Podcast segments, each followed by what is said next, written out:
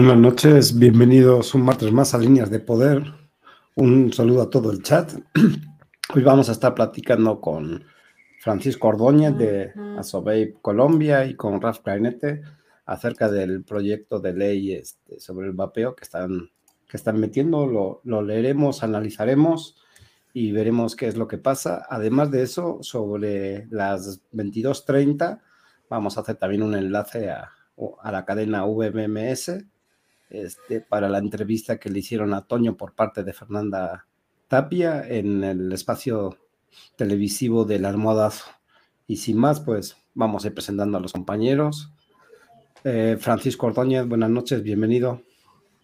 Muy buenas noches a todos, muchas gracias por la invitación y pues eh, muy contento de poder participar en este espacio y contarles un poco de la perspectiva de lo que está pasando en este momento aquí en Colombia.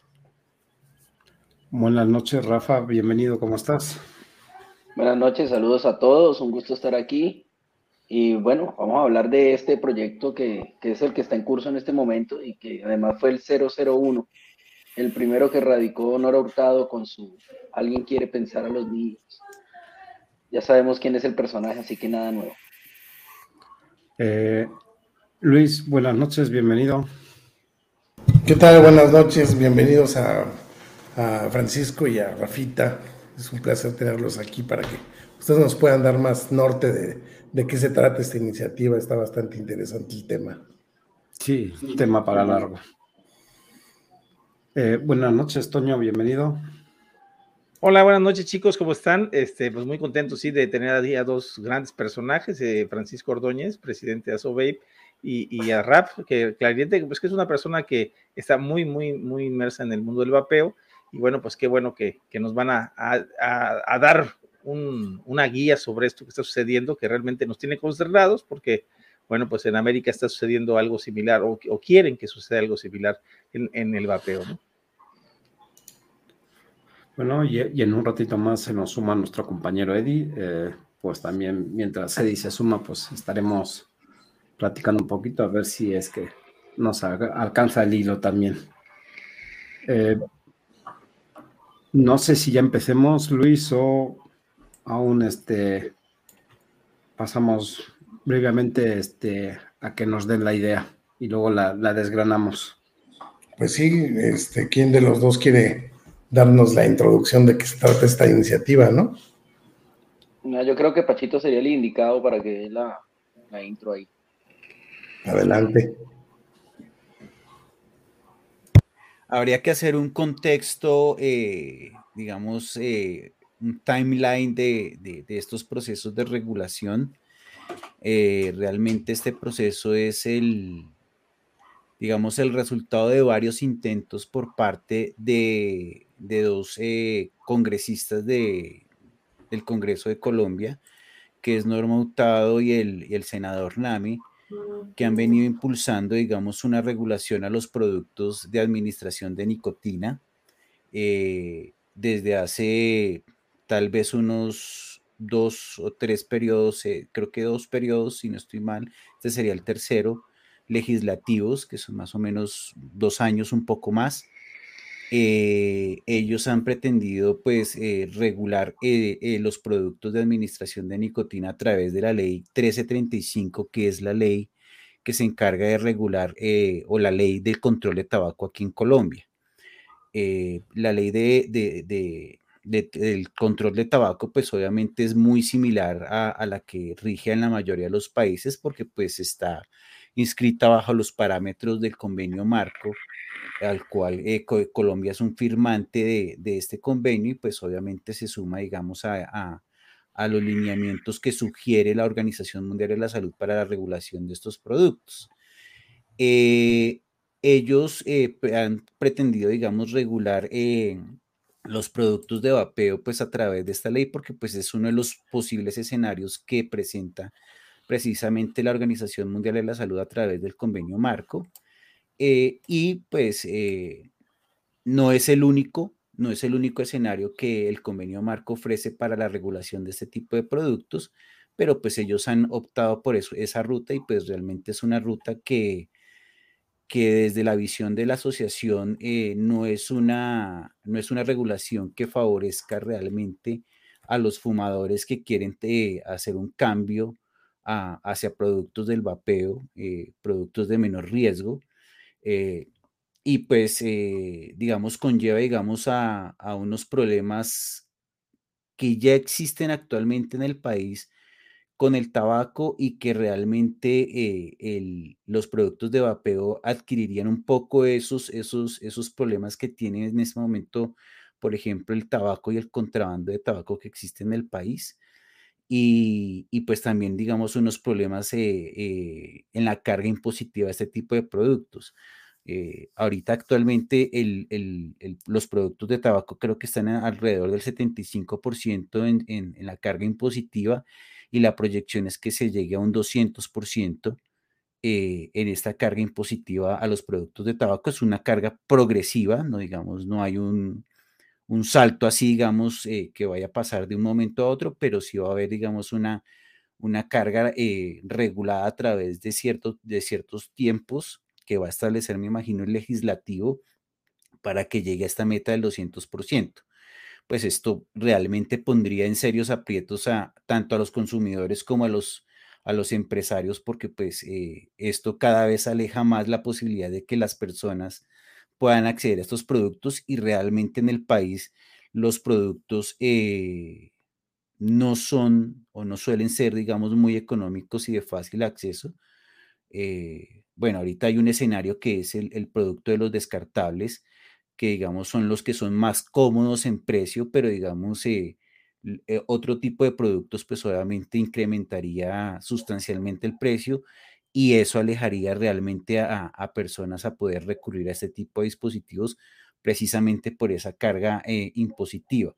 La ley 1335 no habla de impuestos, pero hay una ley que sí habla de los impuestos del tabaco y al quedar el vapeo dentro de la ley 1335, automáticamente queda con la carga impositiva que tiene precisamente los productos de tabaco. Entonces, ahí el escenario, obviamente, pues eh, es, es eh, preocupante en ese sentido, porque si uno mira realmente el proyecto en términos eh, generales, es muy similar, digamos, la regulación que se proponía con el representante Mauricio Toro, que fue la persona que nos escuchó en el periodo legislativo pasado y que junto con él logramos trabajar el proyecto que se estuvo defendiendo en la Cámara de Representantes y en la cual se ganó el primer debate, en el cual también hubo una audiencia, en donde estuvo un paisano de ustedes que realmente no estaba invitado, lo hablábamos hace un rato, eh, pero que lamentablemente por toda la situación de COVID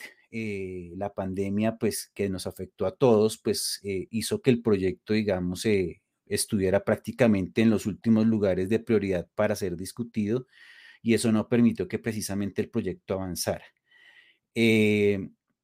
estamos, digamos, ahorita frente a este escenario, vamos a ver qué se da, pues la, la presidenta de la, de la, de la Comisión Séptima de, del Senado, que es la que maneja los asuntos de salud, es precisamente esta señora Norma Hurtado y es por esa razón, y lo mencionaba Rafa hace un momento, que por eso queda inscrito como el primer proyecto que está eh, para ser eh, lanzado a, discusión dentro de las discusiones de la Comisión Séptima de, Cámara, que son los que, la que se ocupa eh, de los asuntos de salud. Ese es el contexto general para que más o menos entiendan cómo se han dado la, la, situación, digamos, de la regulación y más específicamente ese tipo de proyecto. Oye, una, una pregunta, Francisco, este, en referencia a esto que comentas, eh, por ejemplo, ¿por qué, la, ¿por qué, el cambio de ser el último aspecto a, a, considerar en, dentro de las legislaciones que están comentando ustedes a pasar al número uno? O sea, ¿es, es, eh, es la época? es lo que está sucediendo en América, es, un reflejo de lo que se ve en Panamá, de lo que se está viendo en México.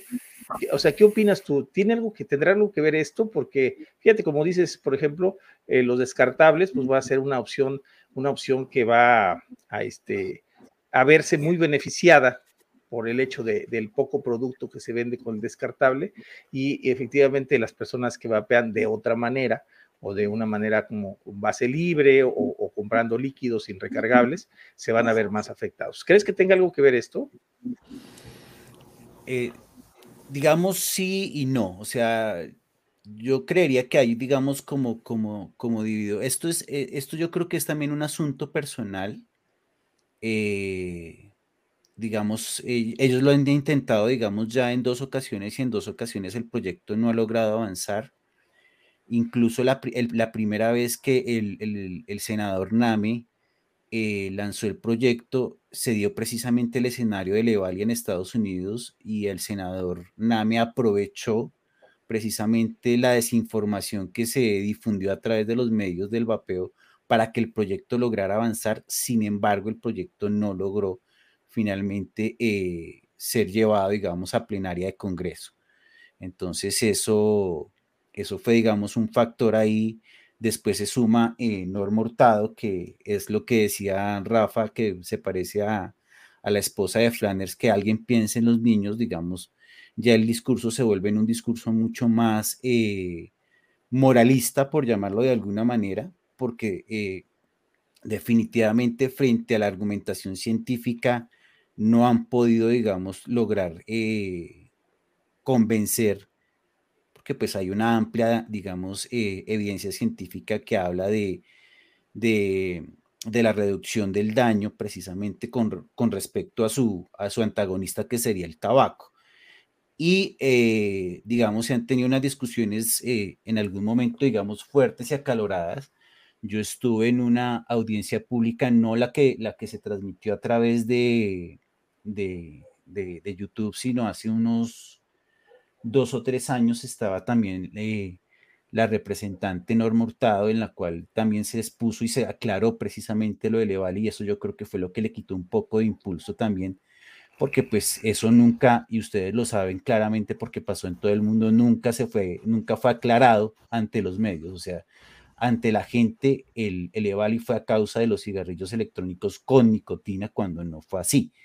Entonces tuvimos la fortuna de participar en esa audiencia pública y en esa audiencia pública eh, se leyó, digamos, el, la declaración, de, los, de de la FDA también, aclarando que no habían sido productos de administración de nicotina, que habían sido productos eh, eh, adquiridos por los usuarios con, con THC y adulterados con acetato de vitamina E. Entonces, eso, digamos, logró de alguna manera aclarar la situación y han habido otras discusiones en las cuales obviamente eh, la señora Norma Hurtado, digamos, no ha logrado porque pues su argumento siempre gira en torno a lo mismo, ¿no?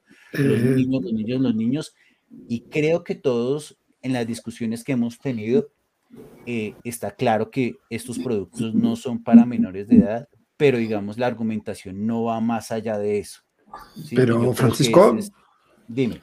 Nada, más una cosa, como veremos más adelante, eh, decías ahora de, de, Levali, sin embargo, lo siguen nombrando como justificante a esta reforma o este proyecto de ley en, el proyecto. No, bueno, pero eso es algo que, yo quería comentar, porque yo, yo también tuve la oportunidad de leerla. Al menos allá sí están haciendo la aclaración en esta iniciativa, están aclarando la razón y lo que provocó el Levali. Aquí en México lo siguen usando como argumento y es, y es sí, claro es el, principal motivo para lanzar alertas sanitarias, es el EVALI, y nunca aclaran que fue causado por el THC adulterado, por la, el de vitamina E. Pero yo lo quería preguntar porque ahorita estoy detectando, este, Francisco menciona dos senadores, un dúo dinámico que, haciendo la analogía en México, aquí también lo estamos viendo. Aquí tenemos una senadora Ana Lilia Valdés y el senador Pérez Astorga, pero qué tan manchados de este grupo bloombergiano están ese dúo que nos estás mencionando. Bueno, ahí hay una conexión y la conexión realmente no es, es, indirecta. Aquí hay realmente dos organizaciones. Una se llama Red Papás, que es una organización de padres de familia de niños y jóvenes realmente de estratos muy altos, de, familias muy acomodadas de aquí de Colombia, porque pues nos representa realmente a todos los padres de familia del país, eh, que es financiada directamente y tenemos la evidencia de, que han recibido dinero de Bloomberg desde The Union, desde Tobacco Free Kids, eh, de varias organizaciones de Bloomberg. Eh, hace unos cuantos años, por ejemplo, recibieron más de un millón de dólares en, recursos de parte de ellos. Esto aparecía, digamos, en, la página que ya no aparece, en la página del reporte de, los, de las donaciones de Bloomberg hacia las organizaciones en todo el mundo.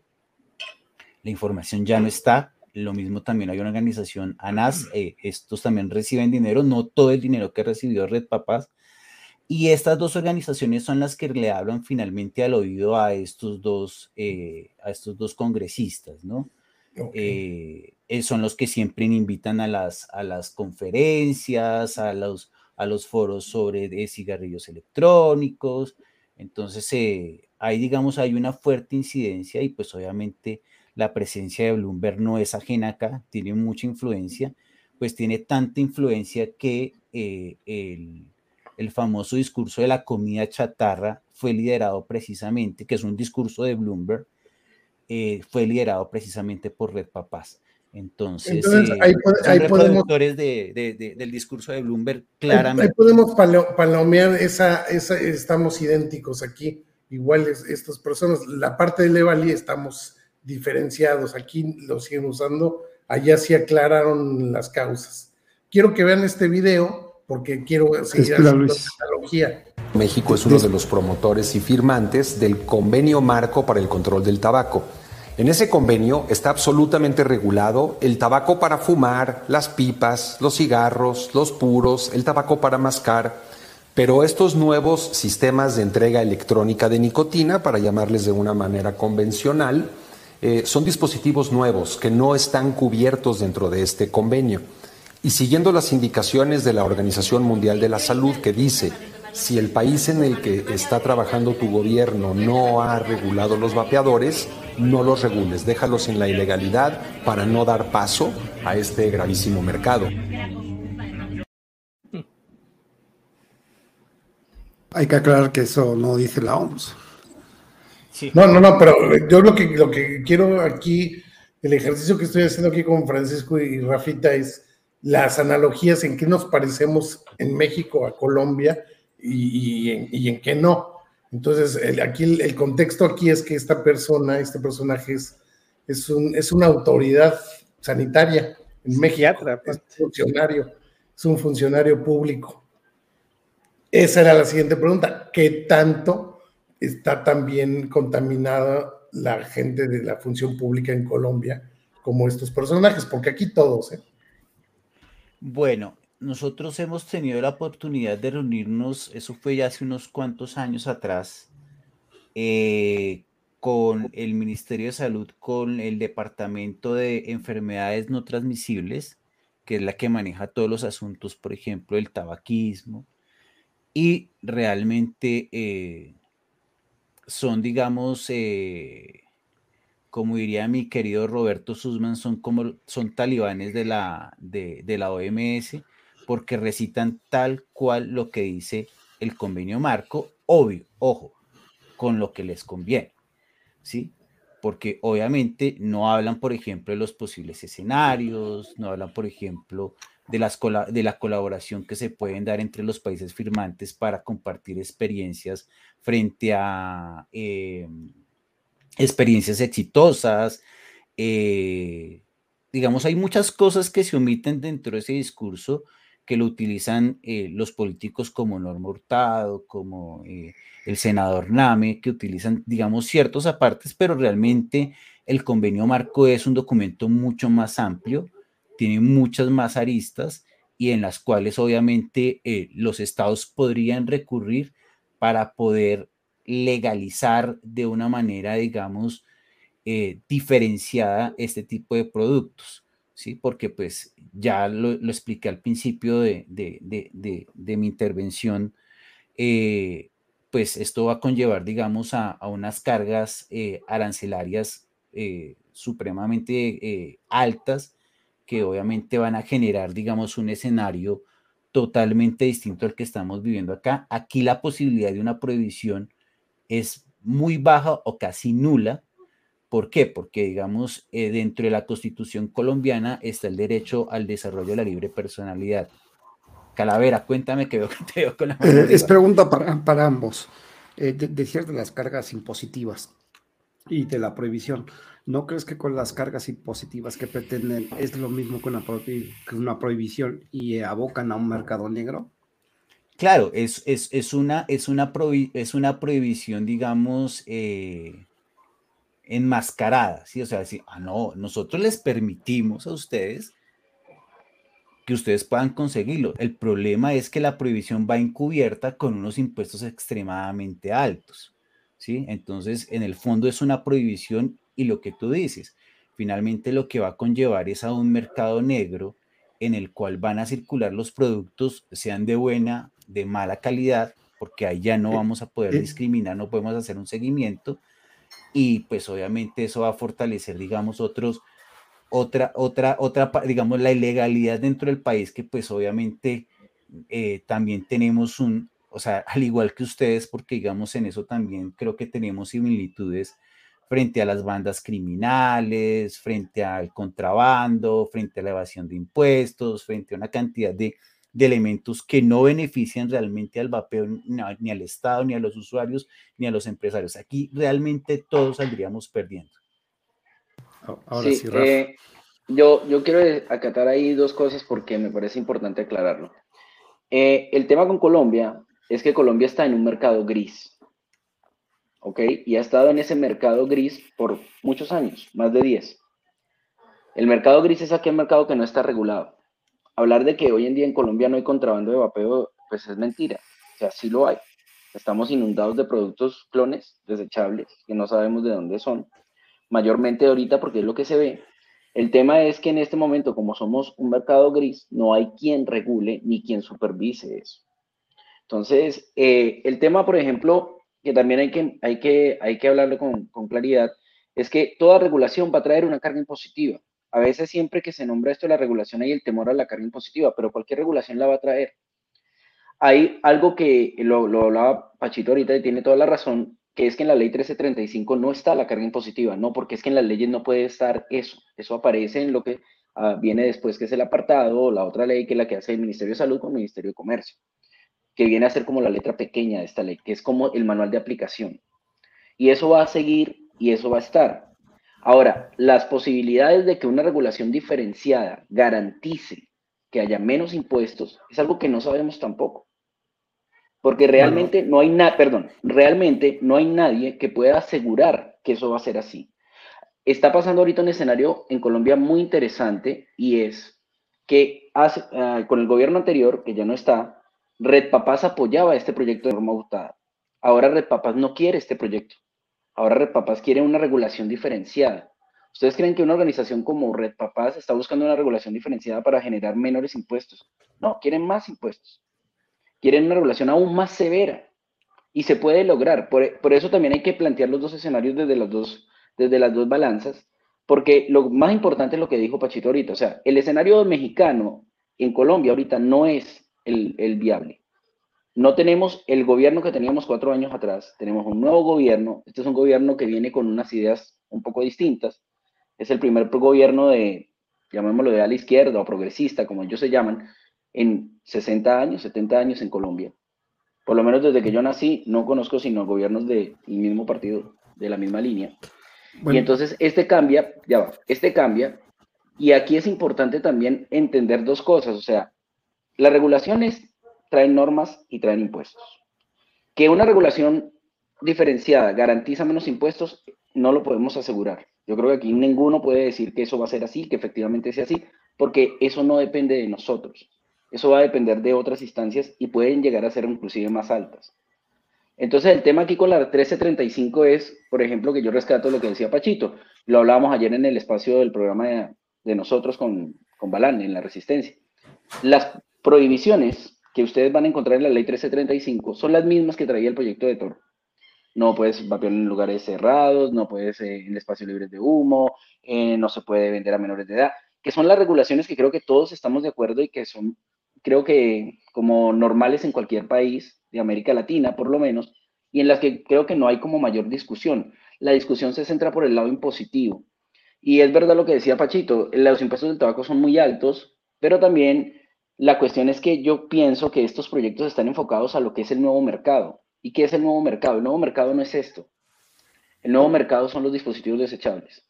Y aún con esa, carga impositiva, hay productos desechables muy económicos que van a seguir siendo más económicos que esto. Entonces creo que está enfocado hacia ese lado, creo que ese es como el norte.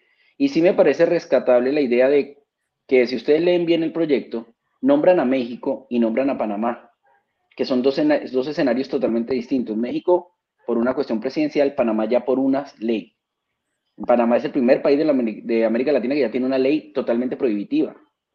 Y que nosotros tuvimos en, en, el espacio al presidente de una de las asociaciones de Panamá que nos lo dijo. Cambiar esa ley va a implicar una lucha de tres o cuatro años. Eso no se cambia tan rápido.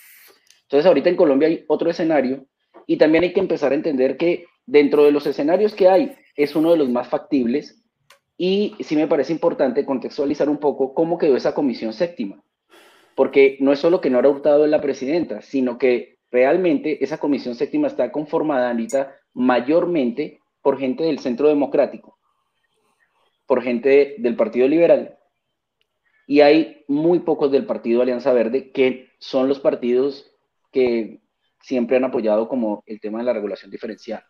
Así que el escenario políticamente hablando en Colombia es muy fuerte para que esta ley pase. Eh, bueno, la, pregunta de, abocar al mercado negro es por lo que estamos viendo, ¿no? No en México, no en Panamá, pero en general en toda Latinoamérica estamos viendo que el nivel de, mercado negro contrabando está, está al alza, está al alza y, y con claros índices, ¿no? Ahora, este, dices de impuestos, nunca hemos, bueno, yo creo que nadie ha negado que no debe haber una carga impositiva, sí diferenciada. Eh, lo que yo observo en esta ley, a falta de que la analicemos ahora un poquito más, en mi punto de vista, yo creo que no está siendo diferenciada. Ahora haré la pregunta para ustedes. No, no veo que distinga claramente el líquido de un dispositivo o de un consumible, por decirlo así. O sea, yo, yo veo que va a cargar una, una carga de, del tanto por ciento sobre cualquier producto que tenga que ver con el vapeo. Porque en la ley señala similares, este, imitadores y sucedáneos o algo muy similar, este, es lo que está diciendo. No recuerdo las palabras exactas, pero por ahí va. Eh, bueno, antes de nada voy a dar paso a Eddie. Buenas noches, Eddie, ¿cómo estás? Hola, señores, buenas noches. Señor del chat, buenas noches. Mi estimado Iván, Toño, mi estimado Luis, Francisco Ordóñez, buenas noches. Mi estimado Ralph Clarinete, buenas noches. Buenas noches, Eddie. Em, ¿Pudiste leer la, ley bien, Eddie? No, ¿sabes qué? Que no me dio, no me dio chance, pero pues escucharé y aportaré lo que tenga que aportar. Va, va, va, va. Eh, entonces, Luis, yo creo que es hora de compartir la ley y leerla un poquito por encima, ¿no? Sobre todo el objeto de modificación. Primero hiciste una pregunta que creo que te iba a responder Rafita, ¿no? O sea, que eh, iban a aplicar el impuesto a resistencias, de algodón, eh, sí, a, ver, aquí hay dos, dos cosas que hay que, que, hay que entender, y es que el tabaco es un producto terminado. Pero el vapeo, ¿no? el vapeo no. Entonces, ¿qué es lo que pasa? El dispositivo electrónico se puede, eh, de hecho, no le pueden poner esa carga impositiva porque es ilegal. Mm. Por esto es un dispositivo electrónico, ya tiene una carga impositiva. Yo creo. se le puede colocar.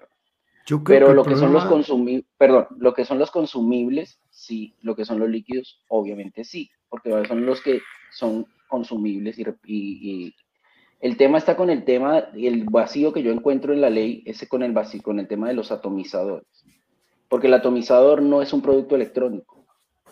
Entonces, a este producto probablemente sí le puedas clavar ese impuesto, a este dispositivo jurídicamente no. En Colombia no, no es aplicable, porque eh. esto no es un producto terminado. En el caso de los desechables, el impuesto es completo, porque es un dispositivo que viene como cigarrillo completo. déjame, voy, voy a abrir para decirlo correctamente, porque decía, también la pregunta obviamente es... Dale, dale, dale, es lo que busco. A ver si no es la misma.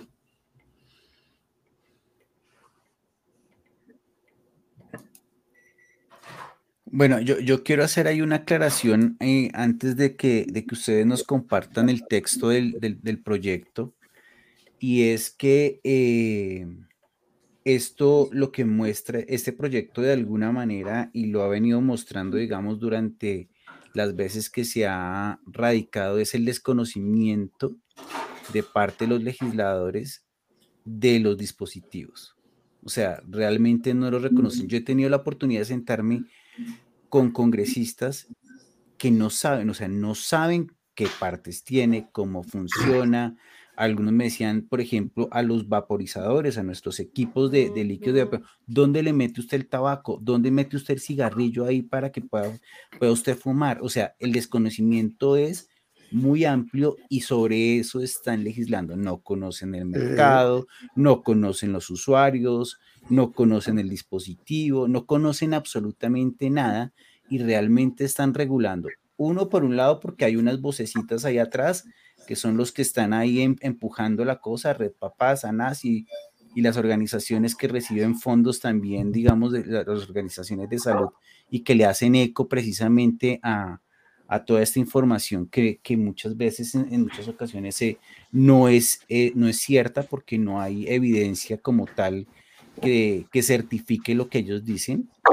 Entonces, realmente esto demuestra es un desconocimiento, eh, se legisla a partir de lo que le dicen voces atrás y lo que dicen los medios, que también son pagados y financiados por estas organizaciones dentro de los estados financieros de estas organizaciones, gran parte del dinero se va precisamente para medios de comunicación.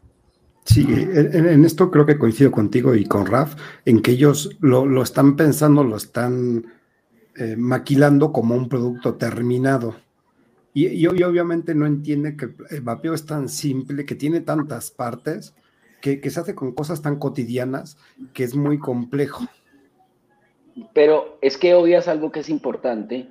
Eh, no sé si Pachito tiene el dato ahí, porque creo que el último dato es del 2020, el dato del DANE sobre 2019. 2019 de estos dispositivos.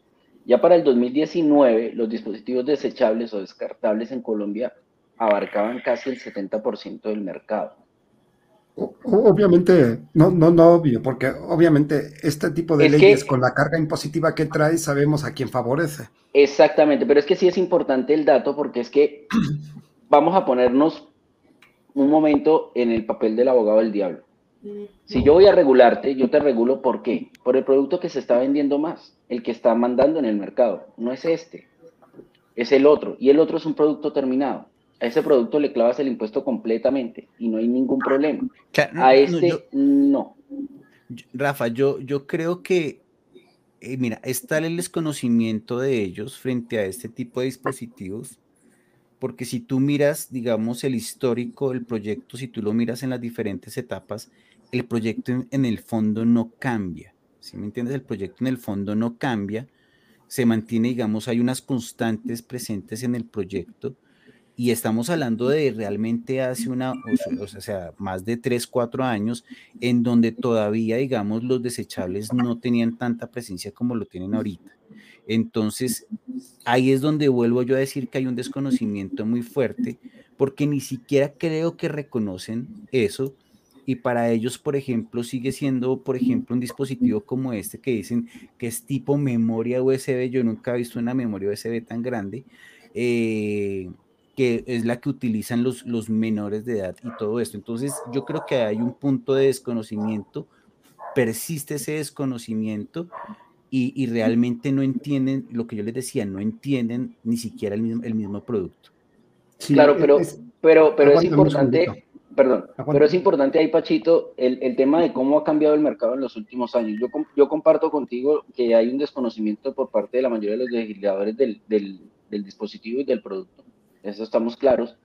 También creo que a estas alturas del partido, ya después de 10 años de estar batallando contra esto, o no hay conocimiento o no hay interés por conocerlo, que también es otra de, las, de, las, de los escenarios que pasa mucho. Pero el mercado ha cambiado tanto que si hablamos de seis años atrás, era impensable comprar un dispositivo de vapeo o un líquido en un supermercado. Hoy en día están los views en el éxito, en los OXO, están por todo lado.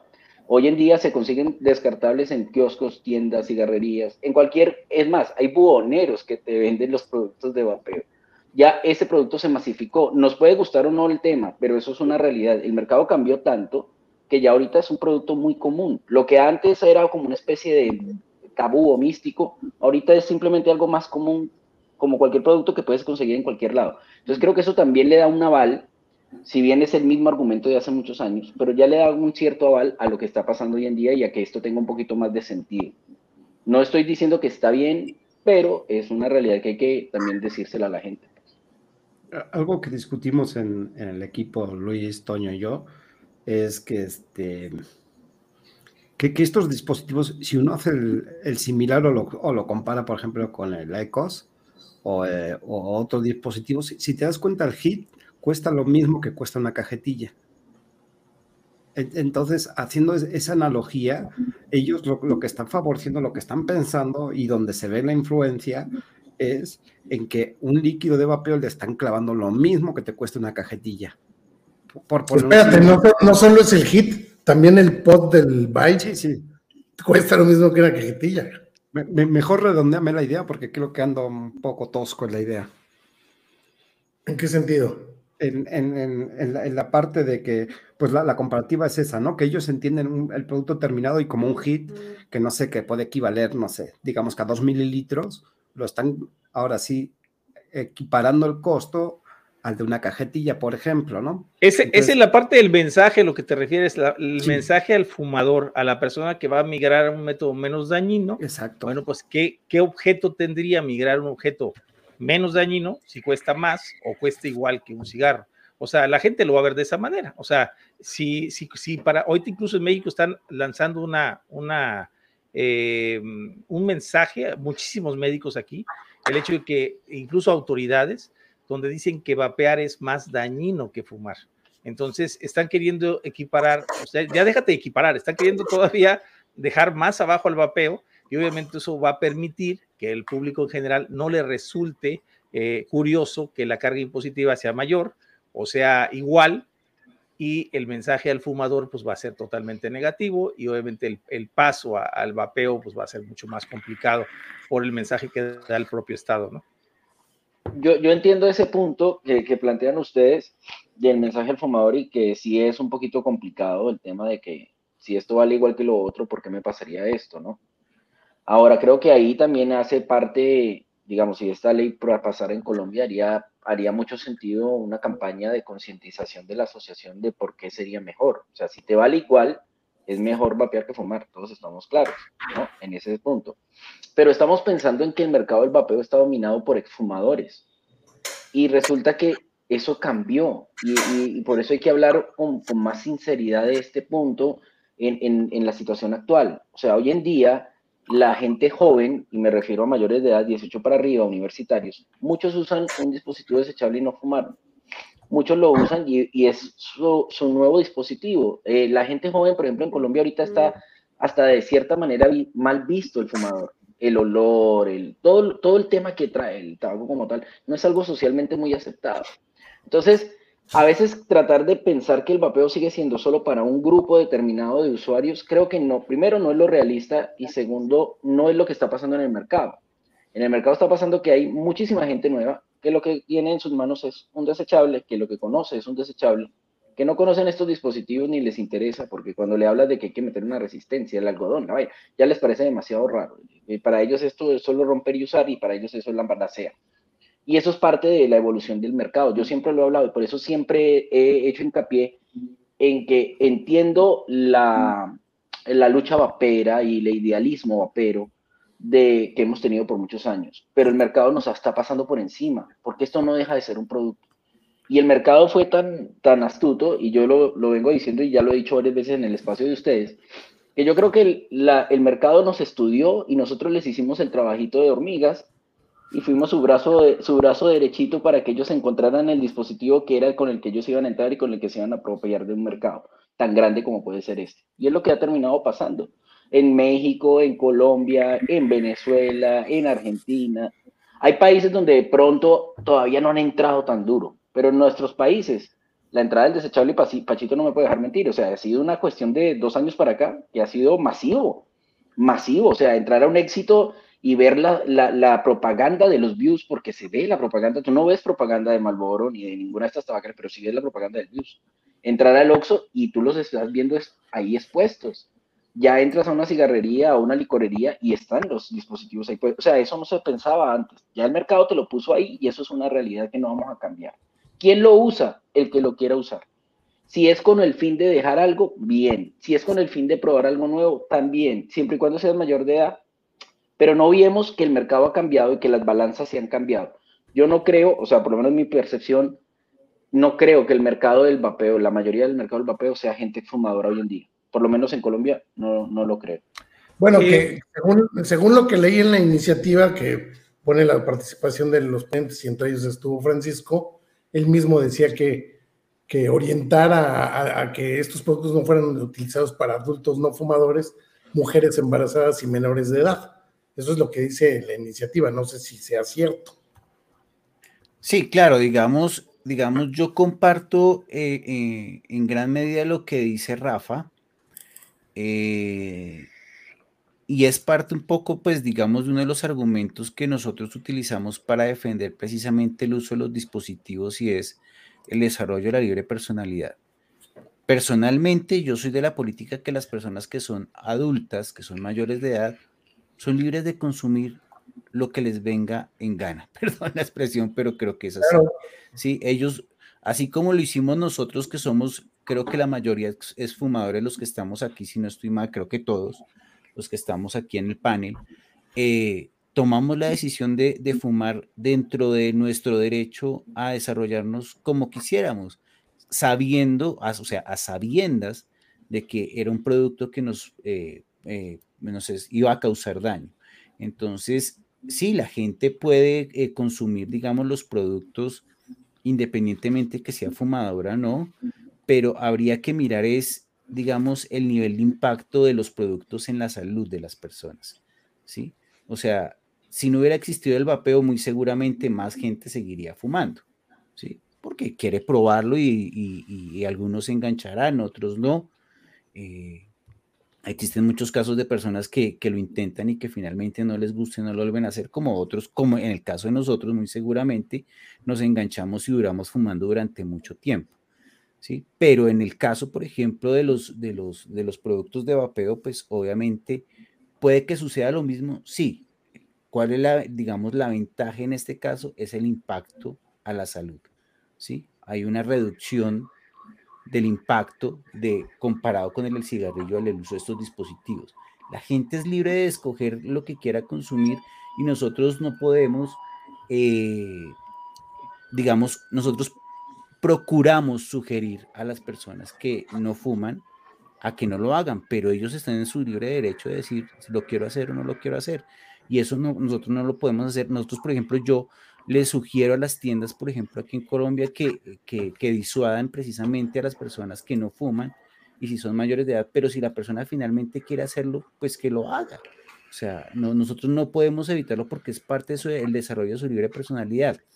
Que nuestro propósito dentro de lo que soñamos y que queremos es que muchos fumadores dejen el tabaco y se pasen a una alternativa de menor riesgo. Ah, eso es distinto y obviamente eso es un ideal que es como, lo dice, como lo dice Rafa dentro del, dentro del plan idealista, pero pues obviamente eh, no desconocemos que las personas que no lo hacen lo quieran hacer y se puedan enganchar o no se puedan enganchar. O sea, eso es, creo que parte de la decisión de ser adulto, así como la persona que decide tomar todos los días licor o la persona que decide todos los días fumar marihuana o la persona que decide eh, tomar todos los días café, pues es su decisión es su decisión y, digamos, asume las consecuencias precisamente de sus decisiones. En eso nosotros no podemos, eh, digamos, impedirlo, pero sí invitar a la gente a que precisamente, si no lo hace, evite hacerlo. ¿sí? Pero, digamos, es más como un compromiso, digamos, frente a la responsabilidad como asociación, eh, frente a la responsabilidad de la salud pública, pero pues las personas finalmente deciden y toman sus decisiones y son respetables. Esa es la eh, posición eh, que yo tengo. Es que, es que es la posición más coherente. porque siempre hemos enarbolado el libre desarrollo de la personalidad para defender esto. Y, y hay que, yo lo vengo diciendo desde hace mucho tiempo, creo que Pachito ahí, creo que ahí concordamos en esa idea, hay que quitarle un poquito la moral al producto.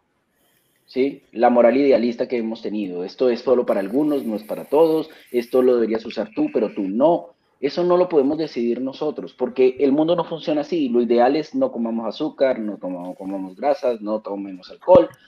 Pero cuando eres mayor de edad, tú decides. Y es lo que dice Francisco. Eh, tú pruebas, en mi caso, yo probé el alcohol. Nunca me gustó, no me engancha. No me, no me, no me agrada, no lo hago. Es una decisión personal. ¿Eso implica que por mi decisión personal debemos prohibir el alcohol para todo el mundo? No, hay gente que le encanta. Y no quiere decir que todo el que tome alcohol es alguien que termina con problemas de alcoholismo. Tampoco es verdad. O sea, es parte del libre desarrollo y es parte de lo que es el mercado.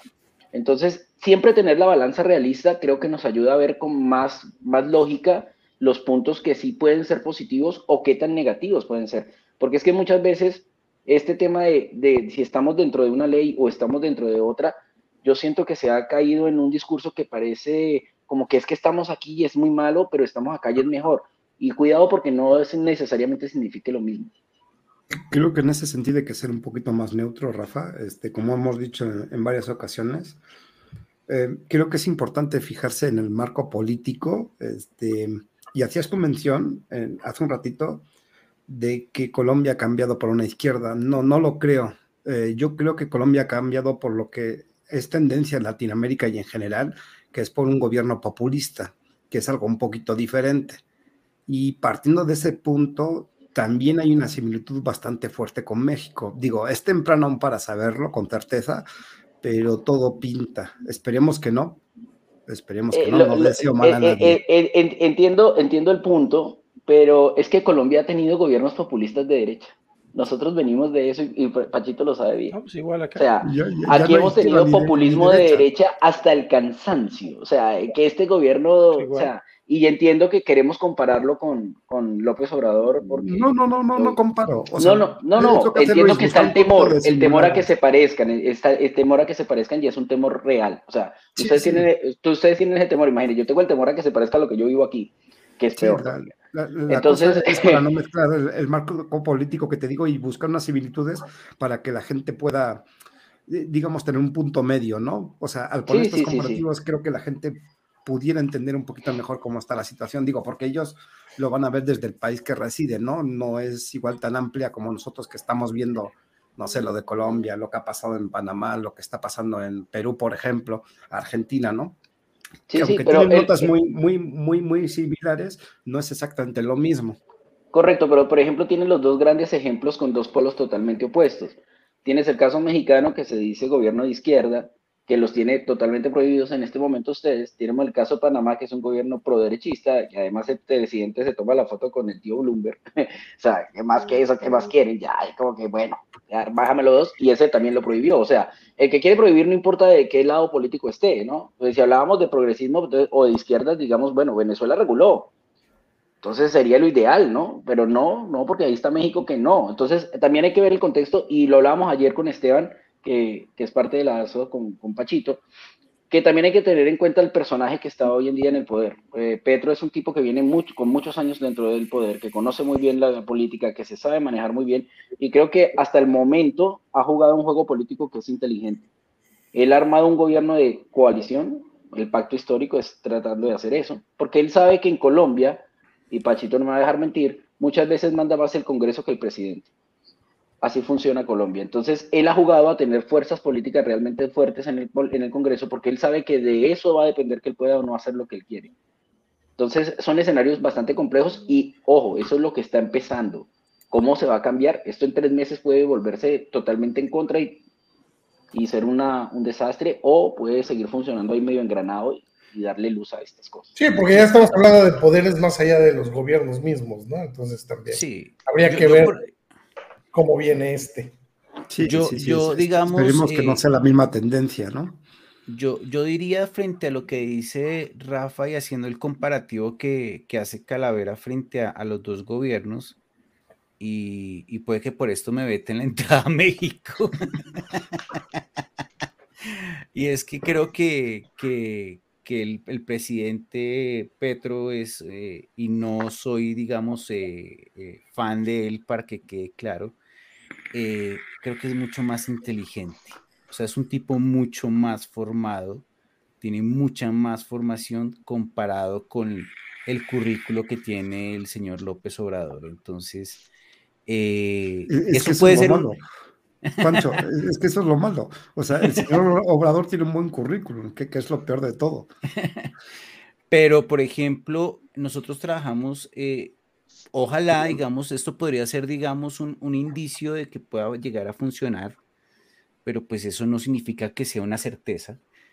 Eh, nosotros trabajamos aquí con una organización, digamos, hemos hecho un trabajo conjunto con una organización que se llama ATS, que es Acción Técnico Social, y ellos en algún momento tuvieron acceso antes de que, de que se dieran la, segunda vuelta para la, elección de, presidente, de entrevistarlo y le preguntaban sobre la reducción de riesgos y daños en términos generales, porque ATS trabaja es con todo el espectro de, drogas y hace unos dos o tres años empezaron a trabajar con todo lo de nicotina. Y él, según digamos lo que declaró precisamente en, en ese video, eh, habla que la reducción de riesgos y daños debe ser una política que se debe implantar dentro del país, ¿sí? O sea, habla de una cosa de, de, no criminalizar, incluso en su discurso de posición el domingo, habla de una guerra contra las drogas que tiene que ver con la ilegalidad, la violencia, que es un problema que compartimos con, México también. Eh, y decía, hay que legalizar eh, muchas cosas aquí para irregular precisamente para evitar que esta es, digamos, la violencia y todo este tipo de cosas que genera eh, el, tráfico de muchas cosas, porque aquí estamos hablando de muchas cosas, pues obviamente detenga eh, el baño de sangre que, ha sufrido precisamente este país. Este país tiene más de, según el informe de la verdad, tiene 900 mil muertos eh, encima de todo el conflicto que se ha generado por guerrilla, por narcotráfico, por todo eso. Entonces, el hombre llega y dice, no, esto no puede seguir pasando, hay que mirar es cómo que evitar que esto precisamente eh, no pase. Vamos a ver, o sea, existe la expectativa, pero eso no es garantía de que suceda. ¿sí? y, aquí tenemos un buen amante de, de ¿o no, Eddie? Toño. Toño no es el que... Fíjate que ahorita que, ahorita que lo estoy escuchando, eh, me acuerdo que esta semana vi un, pues es un, yo no sé si videoblog o, un canal de una persona que habla de, sociopolítica, ¿no? Económica también. Y dice algo que es bien interesante, porque eh, comparamos los países, por ejemplo, ahorita que decía Ralph, eh, yo espero que no lleguen a lo que tenemos ahorita nosotros, pero seguramente van a llegar. Así como está Venezuela, así como está Colombia, así como está Brasil. Y lo que dice él es, si tú los ves como entes, como entes eh, aislados, ¿sale? Probablemente sean muy similares porque son de izquierda. Pero si los ves como continente, en realidad el problema está de la franja sur de Estados Unidos para abajo. Todos son iguales. Y lo que me hace pensar es que la política de los países como Estados Unidos hacia los países en desarrollo es dirigirlos hacia este punto, ¿no?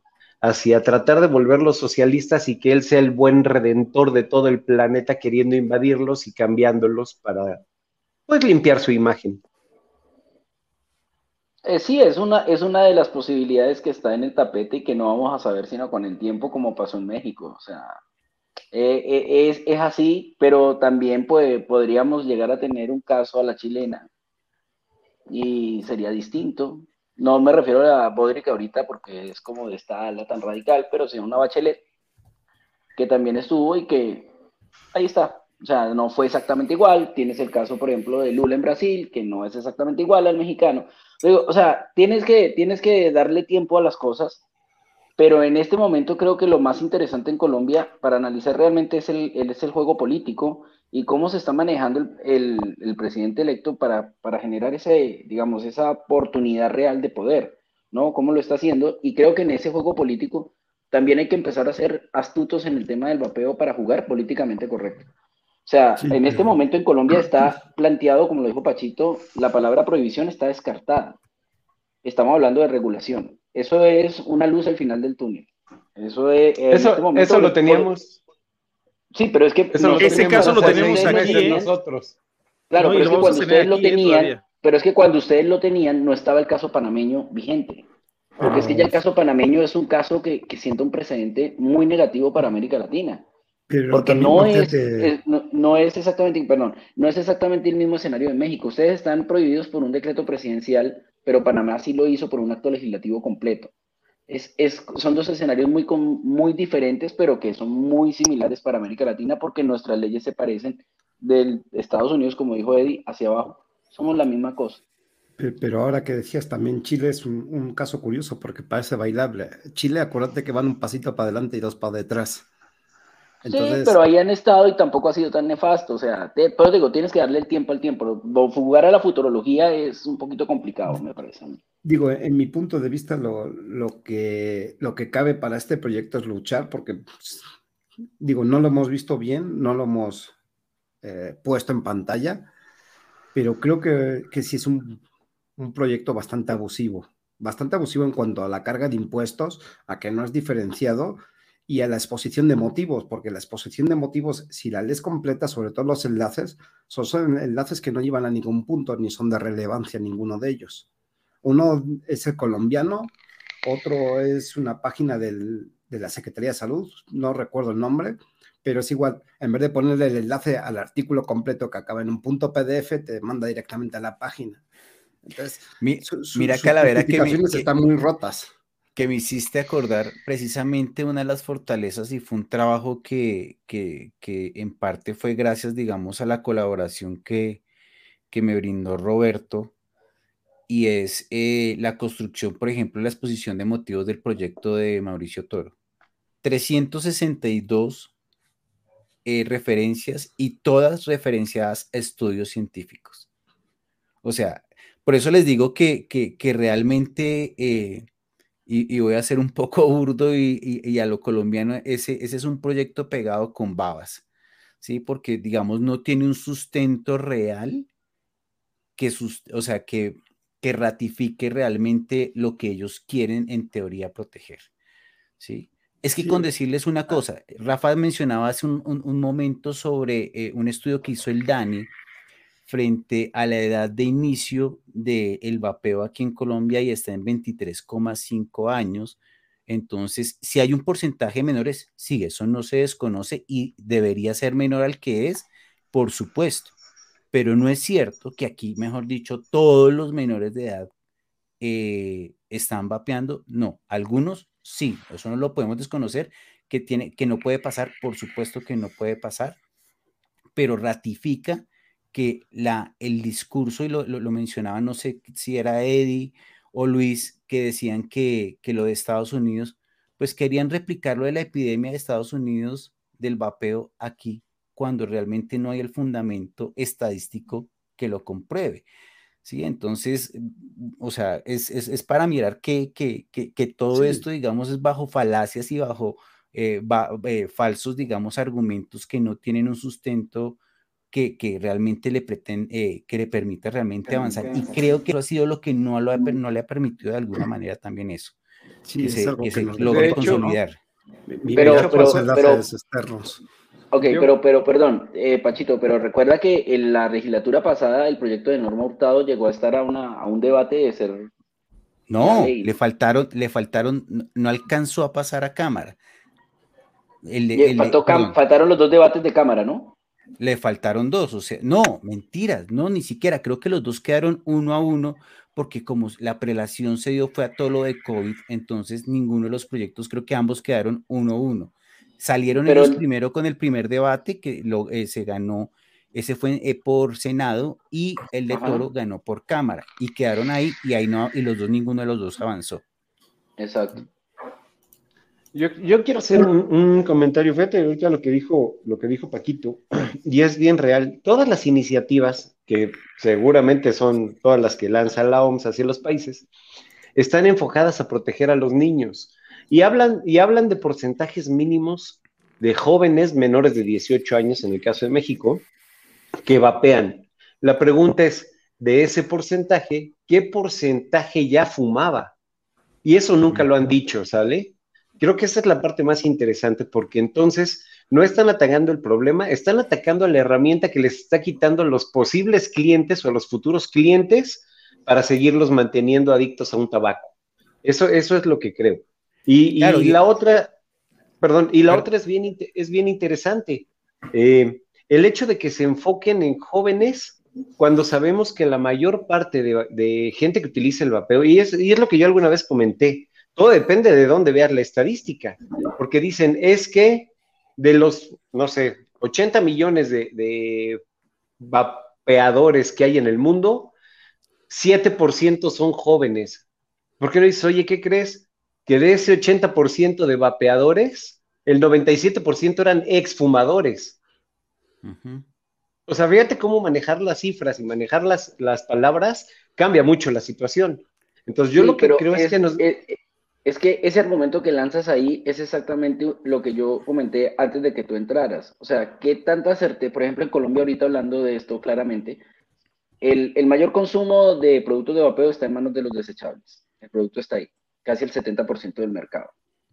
¿Tenemos certeza nosotros o podemos dar certeza de que ese 70% son exfumadores todos? Yo no creo, yo creo que la minoría son exfumadores. La mayoría son gente. Interrumpirte. ¿Tienes alguna estadística al respecto de eso? Sí, sí, estoy comentando la estadística del DANE, que es la última que se publicó del 2019, ¿no, Pachito? Del 2019, ¿Es ¿cierto?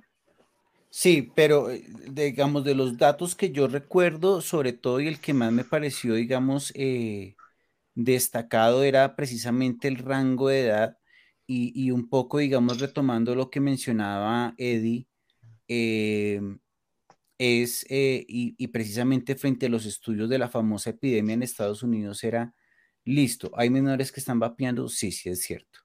La pregunta es, ¿cuántos son, fuma, eh, son vapeadores recurrentes? Y, digamos, viendo las estadísticas más a fondo, los que son recurrentes era porque eran fumadores y se convirtieron en vapeadores eh, porque hicieron el cambio a esto. Y el otro porcentaje, que es el mayor, resulta que son jóvenes que usan ocasionalmente este tipo de dispositivos. ¿Sí? Entonces, ahí es donde se desmorona precisamente el discurso, porque pues la preocupación es que se vuelvan en consumidores recurrentes. Pero resulta que los recurrentes era porque antes fumaban. ¿sí? Y es, y es precisamente lo que dice Eddie, o sea, es desde dónde, desde qué óptica y, hasta qué nivel de profundidad se dice. Esto es una cuestión discursiva, o sea, yo digo hasta donde me conviene, ¿sí? Y lo que me conviene. Es lo mismo con, con, y están los estudios de la... Es, es, es con lo que pasa con el discurso del COP. Sí, claro, obvio, aparecen los estudios, ¿sí? Pero digamos, solamente mencionan lo que les parece conveniente. Pero aquí la pregunta primordial es, ¿cuántos jóvenes están fumando? ¿Cuántos menores están fumando cigarros convencionales? Es que, mira, ahí, viene, ahí, viene, ahí viene la incógnita y, no me encanta echar abajo la ciencia, pero la estadística es interpretativa. Y la mayoría de estudios en general eh, saca a la luz lo que ellos quieren. Por eso, por eso partes de hipótesis muy claras. ¿no? ¿Qué es lo que quieres encontrar? ¿Y qué es lo que vas a decirle al mundo? Esa es la realidad. Mira, lo que dijo Paco es una realidad ahorita. Dice, a ver, si hay gran, gran número de, jóvenes que están usando vaporizador, la pregunta es de esos, ¿cuántos, como dice Paco, cuántos ya eran fumadores? ¿Cuántos son eh, recurrentes? Y te voy a decir la otra, ¿cuántos son de ocasión de acuerdo a las estadísticas que se pueden generar con el famoso convenio marco y, de los espacios para, libres de humo. La gente empieza a utilizar esos dispositivos en espacios donde no puede fumar. Entonces yo no dudo que haya, no dudo que haya jóvenes que traigan su vaporizador de manera no, no cotidiana, pero sí en espacios donde te vas a echar un alcohol, baile, antro, relajo. Y aquí en México se da. O sea, tú velo, la gente ya no tiene que salir a la calle a fumarse el cigarro como, como una persona relegada. Ahora saca su vaporizador y todo el mundo vapea dentro de los espacios. Exactamente. que sería una de las cosas que se normarían en esta ley, porque eh, todo espacio libre de humo no podría tener, sería libre de humo y vapor. Esa sería una de las modificaciones que... Pero, ahora la pregunta, ¿por qué donde no se fuma no se puede vapear? Pero es que esta es una discusión que ya, ya, ya, han dado ustedes en este espacio muchísimas veces y vamos a estar claros. O sea, esto no hace el mismo... es la que hay que borrar, entonces también... No, no, no, pero ya va, espérate. Es que esto no hace el mismo daño y que no hay el, y no hay el vapeador pasivo, todos estamos claros. Pero eso no implica que no haya alguien que no le moleste esto. Hay gente que le molesta los olores, hay gente que le fastidia, hay gente... O sea, yo, yo, yo pongo un ejemplo que es bastante estúpido, pero pues es muy real, ¿no? O sea, digamos, es como muy visible. Imagínate tú entrar a un cine y que haya 20 personas y las 20 estén vapeando mientras ven la película. Llega un punto en el que no se ve la puta película, hermano. Llega un momento en el que te va a molestar. Entonces, eh, obviamente ese es un espacio que no puedes vapear, o sea, es pues, una cuestión de sentido común, ¿no? En, en, un restaurante, los restaurantes pueden buscar espacios para los fumadores, pueden buscar espacios para los vapeadores. Entonces, esa lucha de que en donde no se fuma, no se, tenemos que poder vapear. Eh, yo creo que no, porque es que hay no, no, no, es que sea una lucha. Siempre, hay, siempre, siempre recuerda, recuerda esto, Calavera. Mi derecho termina donde empieza el tuyo. Entonces, eso es una, eso es una cuestión que. Eh, eh, estoy totalmente de acuerdo en, en el derecho.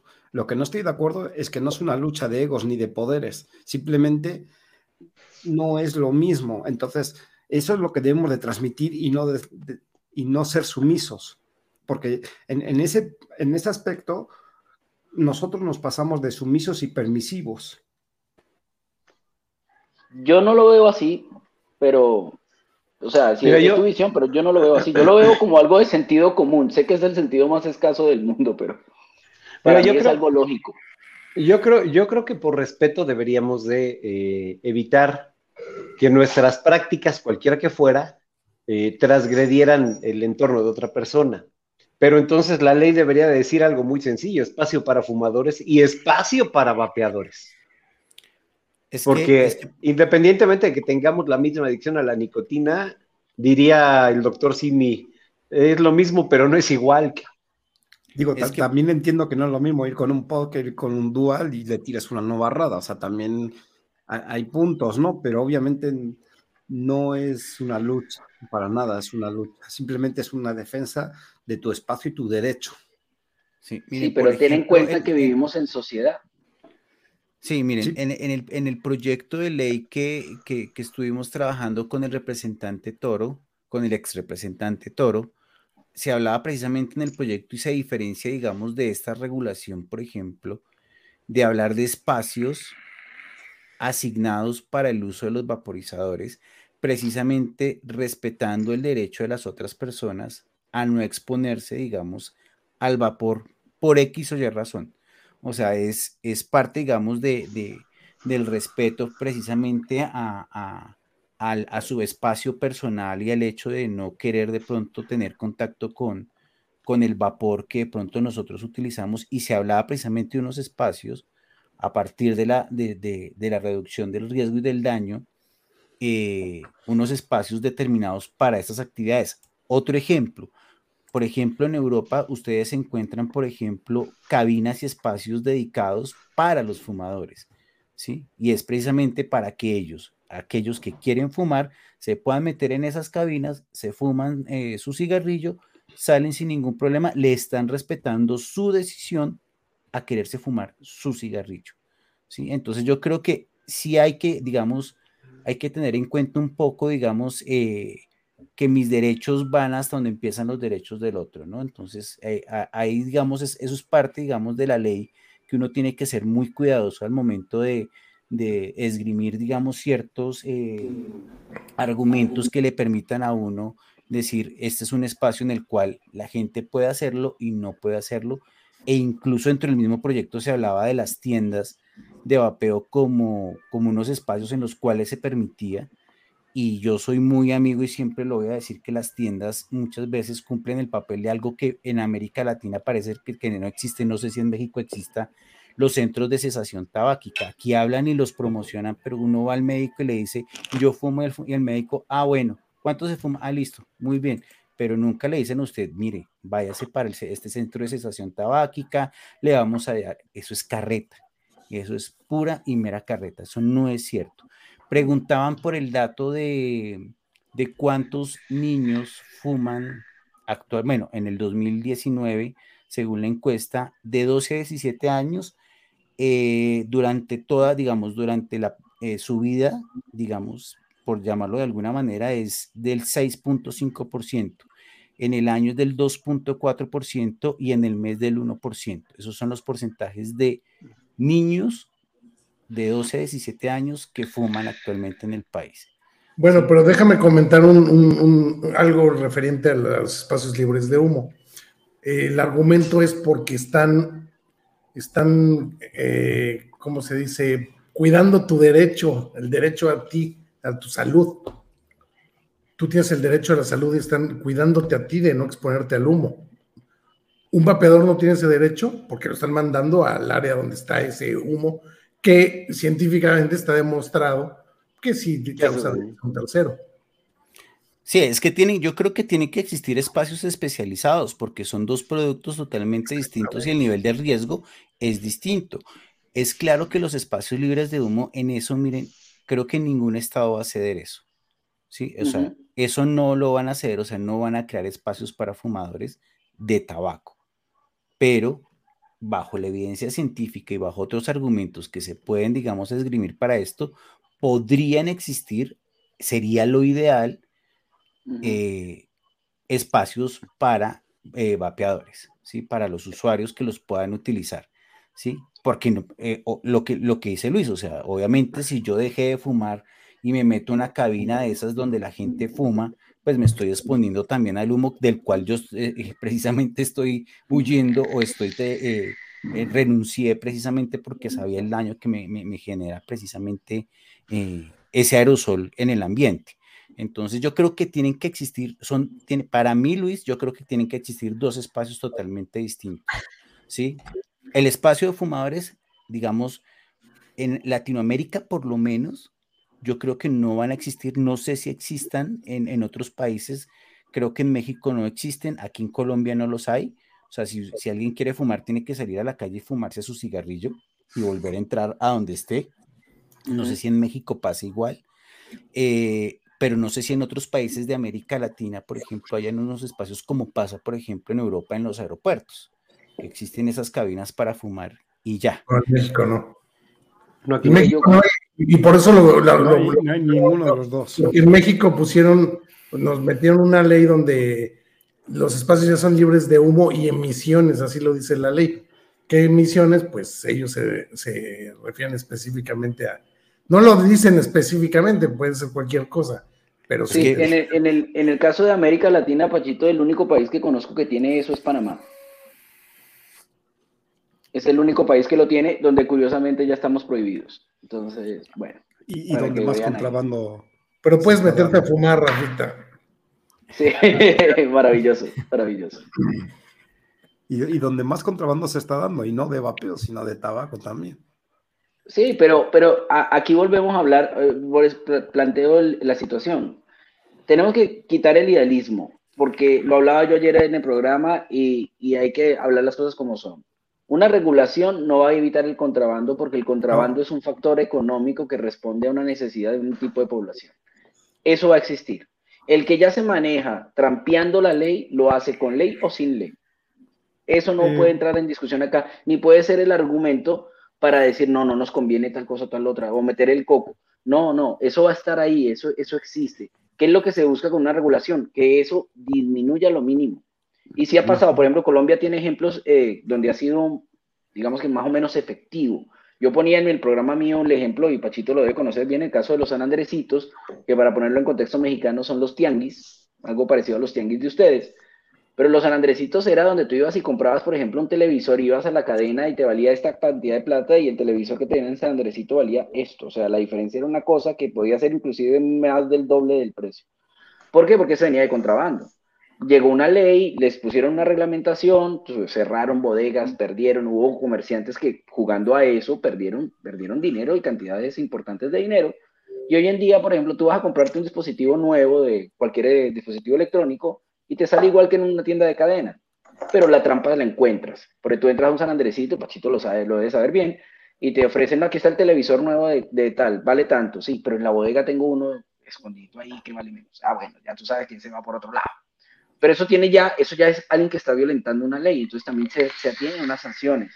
Eh, no es tan sencillo y creo que eso es algo positivo de cualquier regulación. Entonces, quitémosle el, el, idealismo, el idealismo que queremos de que me respeten vapear donde yo quisiera porque esto no hace daño. Sí, muy bien, pero, pero si vivimos en una comunidad hay gente que le va a molestar que tú botes el vapor. Puse el ejemplo del cine porque es un ejemplo muy evidente, ¿no? O sea, imagínense ustedes viendo 50 personas les estreno una película y todos vapeando. Llega un punto en que llega a ser molesto, así seamos vapeadores, hasta para nosotros mismos. Porque a mí me ha pasado en tiendas, por ejemplo, que entra una tienda y hay demasiada gente vapeando y todo se ve tan, tan que yo prefiero estar afuera. Me explico, yo sé que no me hace daño, pero, pero me fastidia. Entonces, también es algo de realidad, ¿no? O sea, es un poquito de sentido común, creo. Pero, pero frente a lo del, a lo del, a lo del, a lo del eh, el contrabando, digamos, yo estoy de acuerdo con Rafa, eso es algo que, y sobre todo en nuestros países, que no va a desaparecer. Eso no, va a Una ley no implica que el contrabando desaparezca. Eso no, pero sí lo va a tratar de reducir a lo más mínimo y es, digamos, retomando el ejemplo que dice Rafa, o sea, me sale igual comprar, en el caso del vapeo, un dispositivo en una tienda que está registrada o que está pagando impuestos ante la Cámara, hasta la, ante la DIAN, está registrada ante la Cámara de Comercio, o sea, es legal, a irlo a comprar eh, trucho en, en, en, una esquina o en San Andresito, como, como decía Rafa, es la idea no, obviamente el contrabando no va a desaparecer, pero sí reducirlo a lo mínimo, pero más que eso, el mismo hecho del contrabando es que el problema con el contrabando es que no sabemos qué producto ingresa. Pueden ingresar productos de buena calidad, sí, pero también hay una probabilidad muy alta que son productos de mala calidad. Y sabemos que productos de mala calidad hay por montones. Entonces, ¿qué es lo que garantiza una regulación en este caso? Que los productos tengan un registro de ingreso, de origen de fábrica, que saben que son productos de calidad y que el consumidor final va a adquirir un producto de buena calidad que no le va a poner en riesgo ni su seguridad ni su salud. Entonces, obviamente el contrabando es una cosa que, con la cual vamos a tener que vivir muy seguramente toda la vida, pero es tratar de reducirlo, digamos, a su más mínima expresión. ¿sí? Eso no lo va a desaparecer, pero es pensando es en los usuarios, en la seguridad de los usuarios. Pero un, un impuesto de 78.4% lo único que va a producir es eso, más contrabando. Claro, por supuesto, claro. Ahí, viene, viene la pregunta que quiero hacer directa a todos, al panel y al chat. ¿Crees que por intentar frenar este mercado negro debemos de agarrarnos como un clavo ardiente a cualquier propuesta de ley que se plantee?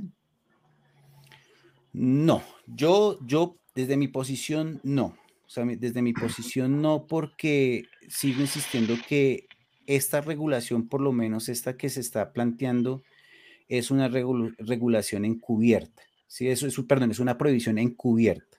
Y es una prohibición encubierta precisamente por lo que va a implicar, digamos, la tasa de impuestos a este tipo de productos. O sea, es, lo, lo, puedes adquirir, pero si no tienes, pues de malas, es como si te lo prohibieran, ¿sí? O sea, no lo puedes adquirir, ah, bueno, ese no es mi problema, ¿sí? O sea, y, y como el impuesto es progresivo y la idea es que llegue incluso al 200%, entonces, pues la gente dice, ¿yo qué tengo que hacer? Pues, y no quiero volver a fumar.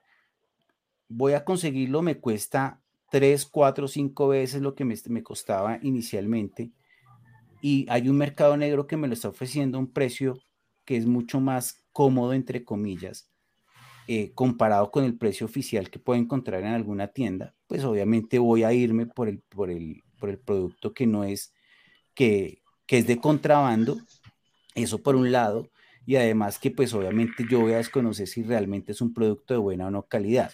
¿sí? O sea, es, es, ese, digamos, van a ser las consecuencias precisamente de, de, este tipo de regulaciones. Yo y obviamente desde la asociación venimos trabajando precisamente en retomar el proyecto que se venía con Toro. Obviamente hay que hacer algunos cambios, hay cosas que de pronto en el momento no se pensaron y que se están pensando en este momento para poderlo volver a impulsar y poder, digamos, dar la pelea, porque pues, como decía Rafa, creo que lo decía anoche, decía, no hay, no hay proyectos, no hay una legislación perfecta, pero digamos acercarse, digamos, a lo más ideal, no a lo perfecto, a lo ideal que podría llegar a, hacer una regulación que favorezca a todo el mundo, no solamente a los usuarios, sino también favorezca a, a los empresarios, que favorezca incluso al mismo Estado, porque ¿qué es lo que hace el, el contrabando?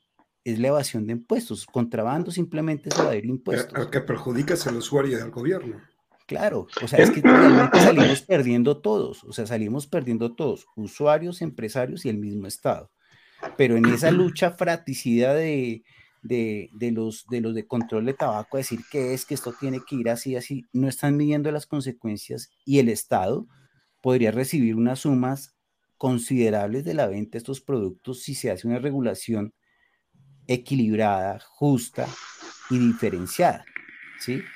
Eso, es por eso es que, digamos, se le apuesta precisamente a eso, porque creo, Paquito. y por ejemplo, y la propuesta, perdón, ya termino, la propuesta es que este proyecto que nosotros queremos que se vuelva otra vez a impulsar, vaya acompañado de otro proyecto de ley en la comisión, creo que segunda o tercera, que es la que maneja los impuestos, en donde se hable, en la que se hable precisamente de decir, mire, este proyecto va acompañado de este otro proyecto. ¿Por qué? Porque a los políticos que les gusta saber es de dónde vamos a recibir plata. Pero obviamente un impuesto que haya una correlación del riesgo y del, eh, y del beneficio con respecto a lo que es el tabaco. ¿Por qué el tabaco tiene un impuesto alto? Pues por el daño que hace. Pero si el daño en estos productos es mucho menor, pues tiene que ser proporcional precisamente a ese, a ese daño.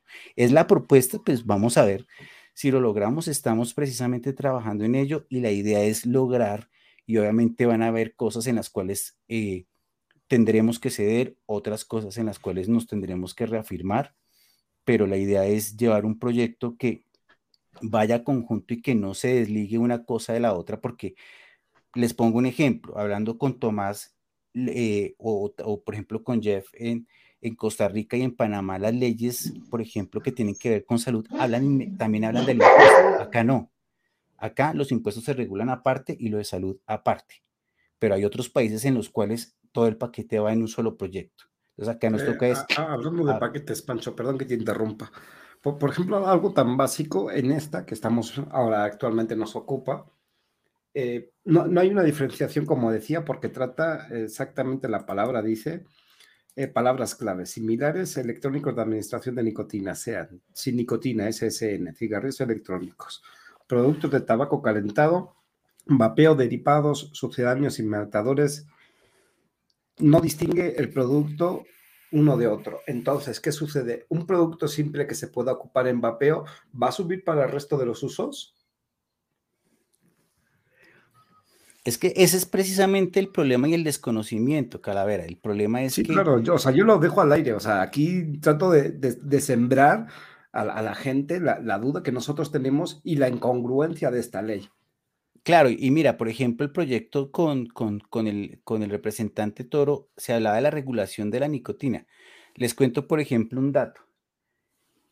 En China se está desarrollando un producto de calentamiento de tabaco, tengo que decirlo así, de calentamiento de tabaco sin tabaco. ¿Sí? Es el mismo sistema de calentamiento que conocemos del ICUS, pero que no tiene tabaco y es hecho a partir de unas fibras vegetales que, va, que son procesadas y que son, digamos, eh, muy similar, digamos, se procesan con líquido, con propenlicol, con saborizante, con nicotina, pero no tiene tabaco. Pero, pero, pero es que y, la nicotina tampoco es un derivado. O sea, podrían, Sabemos o sea, que podrían ser. Puede ser derivada del producto, puede ser generada en laboratorio. Claro, lo que pero digamos, es que podrían ser fibras, fibras impregnadas fibras. con nicotina. Exacto, son fibras in, in, con algodón hacen, impregnado con nicotina. Por ejemplo, digamos, el, ya están en proceso de patente de dos empresas en China que lo quieren hacer. Entonces, no tiene tabaco, tiene nicotina. El problema, digamos, y eso es una cosa que el proye estos proyectos de ley como el de Norma Hurtado eh, eh, y el proyecto de Red Papás lo que buscan es regular el vapeo, pero no piensan, digamos, a futuro qué es lo que va a pasar y que de alguna manera, digamos, el representante Toro lo decía, que no lo decía muy bien realmente, para ser honestos, porque pues él, él, decía que gotas y que para los ojos, y pues la verdad yo no conozco eso, yo no sé dónde él sacó esa idea, pero sí existen otros dispositivos de administración de nicotina, hablemos del snus, ¿sí? Está el mismo calentamiento de tabaco, está esto que les estoy contando, el calentamiento de tabaco sin tabaco. Entonces hay que regular es la nicotina y como nosotros bien lo sabemos, la nicotina no es el factor de riesgo en el, en el tabaquismo, son las otras sustancias. También no, pero mira, pasa. Estamos viendo, dame un segundo, Eddie. También es otra cosa de las que estamos viendo en general. Están atacando no a la nicotina, están atacando los sabores. ¿Por qué? Porque se están yendo productos sin y con nicotina. Entonces los están englobando y aquí, el, ahora sí, el peor de sus problemas, o el, menor de sus problemas más bien, es la nicotina, porque esa ya ni les interesa, la están dejando de ladito. Ya se no, no creo. Por, algo más amplio. Yo creo, yo creo que aquí el, tema central es la nicotina y te voy a decir por qué las regulaciones tan absurdas o las propuestas de regulación tan absurdas que, vemos en, diferentes países. Digo, esto es, esto es lo que yo creo. Independientemente de si te hace más... No, no, nunca. Pero independientemente de si te hace más o menos daño, tú eres consumidor de nicotina. Y si comprabas un miligramo de nicotina, por ejemplo, en cinco pesos, estoy hablando de un cigarro suelto, Ah, bueno, pues independiente de lo que tú hagas, si te consumes ese gramo, vas a tener que pagar cinco pesos. Párale de contar. Llámalo snus, llámalo vapeo, llámalo tabaco calentado, llámalo tabaco convencional. Ellos lo que no quieren es perder, no les importa si hay una reducción de daño o no, y no les importa si hay eh, una nueva alternativa o no. Eh, lo que ellos, por lo que ellos van es, consumes nicotina si tienes que pagar tanto por miligramo porque no van a perder el negocio, esa es la realidad. así, te lo, así te lo inyectaras, sería el mismo impuesto. A ver, aquí, Exactamente. aquí, el, punto, el punto, aquí yo quiero este, converger dos puntos. Lo que viene diciendo Francisco toda la noche es un producto totalmente disruptivo. Y, lo, lo, que dice, pues si no entienden lo que existe ahorita, estas asociaciones, pues cómo van a entender lo que no existe todavía, ¿no? Si no entienden lo que hay ahorita. El problema, el problema con el vapeo es que es un producto, es una tecnología de más de un siglo. Si nos ponemos a verlo fríamente, el cigarro electrónico usa tecnología de, cuando se inventó la electricidad, las resistencias de los bulbos. Es una tecnología muy básica, no es una tecnología de punta. Lo más avanzado que podríamos tener en el vapeo es la extracción de la nicotina, ¿no? Entonces, el problema es que es tan simple y usa insumos tan generalizados en, la industria incluso eh, alimenticia, que hay mil maneras de brincarle a la ley, el impuesto, las prohibiciones, todo hay mil maneras de brincarlas porque son, es muy, muy elemental el vapeo. Entonces, si, si eh, hacen una ley con todo este desconocimiento, lo único que van a estar haciendo es ir parchando esa ley porque la gente, como buenos latinoamericanos que somos, vamos a ver la manera de brincarla y brincarla legalmente. Eh, oye, pero más, oye, y, olvidando un punto interesante, ¿no? Que la nicotina se encuentra dentro de la lista de medicamentos de la OMS, ¿no? O sea, pero espera para empezar por ahí, está, ya indicada la, nicotina como parte de, importante por, los chicles y los parches de nicotina, ¿no? Como parte de la, de la medicación para dejar de fumar. Entonces, de dónde están clasificando la nicotina como algo peligroso y, y, ahora con un impuesto a ver, espera, tributario enorme. Espacio, la invitación y pues un saludo a todo tu público. Pero voy a empezar diciendo esto, mi nombre es Antonio Toscano, tengo 55 años de edad, fumé durante 37 años, los últimos 20 años fumé tres cajetillas al día. Ya de plano. Sí. sí Perdón, pues a qué te dedicabas, chato. y, y, y, los, fíjate lo curioso. Era limpiador de años, Sí, sí, parecía que sí, sí, era un chacuaco tremendo. Este, eh, en los últimos cinco años y medio dejé el tabaco gracias al vaporizador, así es que para los que te dicen que no funciona para dejar de fumar, bueno, llevo cinco años y medio consumiéndolo y mi salud se ha mejorado enormemente. es que, a ver, aquí viene el asunto, aquí viene el asunto. Este, no te hace tanto daño como fumar, pero también te hace algún daño daño o es infinitamente mejor, claro, que esas tres cajetillas. Porque luego también depende, le vas bajando al, a, ¿cómo se puede decir? A la nicotina o le vas subiendo. Es un lío. A ver, cuéntanos eso. Bueno, mira, pues bueno, de acuerdo al, Royal College, o se llama al Real Colegio de Médicos de Londres, que son 44 mil médicos, y al Public Health England, al, este, al Servicio Público Inglés de Salud, bueno, pues el vapeo eh, provoca apenas, cuando mucho, a largo plazo, el 5% del daño del tabaco. Esto llevan haciéndolo en un estudio in vivo desde el 2015 hasta el 2022 y esa cifra no ha variado. Hablamos de al menos un 95% menos dañino que el tabaco, por lo que obviamente la salud eh, no, obviamente no es inocuo, como yo creo que nada en el mundo lo es, o sea, es un método de reducción de riesgos con un, un riesgo muchísimo menor que consumir tabaco. Es como echarse un brinco en lugar de 200 metros sin paracaídas, ¿no? Al 5%. Oye, pero a ver, ahora aquí viene la cosa. Este, eh, ¿qué haces tú, o sea, para seguir vapeando, aunque ha estado prohibido un rato, un rato no, luego se hacen tarugos, luego regresa, luego como que lo puedes comprar de todas maneras en internet, luego hay quien te enseña a hacerlo en tu casa, el líquido. A ver, ¿cómo le has hecho para librarla? Bueno, no, pues en mi caso personal, eh, yo, bueno, yo produzco mis líquidos, hago mis líquidos personales para mi consumo, esa es una, ¿no? O sea, por eso realmente prohibir el vapeo eh, se me hace algo... Eh, pues, Hasta ocioso. sí, sí, sí. La verdad es que sí, mira, yo pienso que el presidente, y de hecho admiro mucho al presidente, este, yo pienso que le, han estado diciendo medias verdades. O sea, no voy a decir quién, pero bueno, pues... Pues yo creo que a alguien a quien ya le brillaron una lana las cigarreras. las cigarreras. No solamente las cigarreras, sino también los, las farmacéuticas. O sea, esto nosotros le llamamos el negocio del cáncer, ¿eh? O sea, mientras se mantenga, mientras se mantenga en vivo a los fumadores y no exista, por ejemplo, en México te voy a platicar algo ¿Otra opción? otra, no existen opciones en México, no te las dan.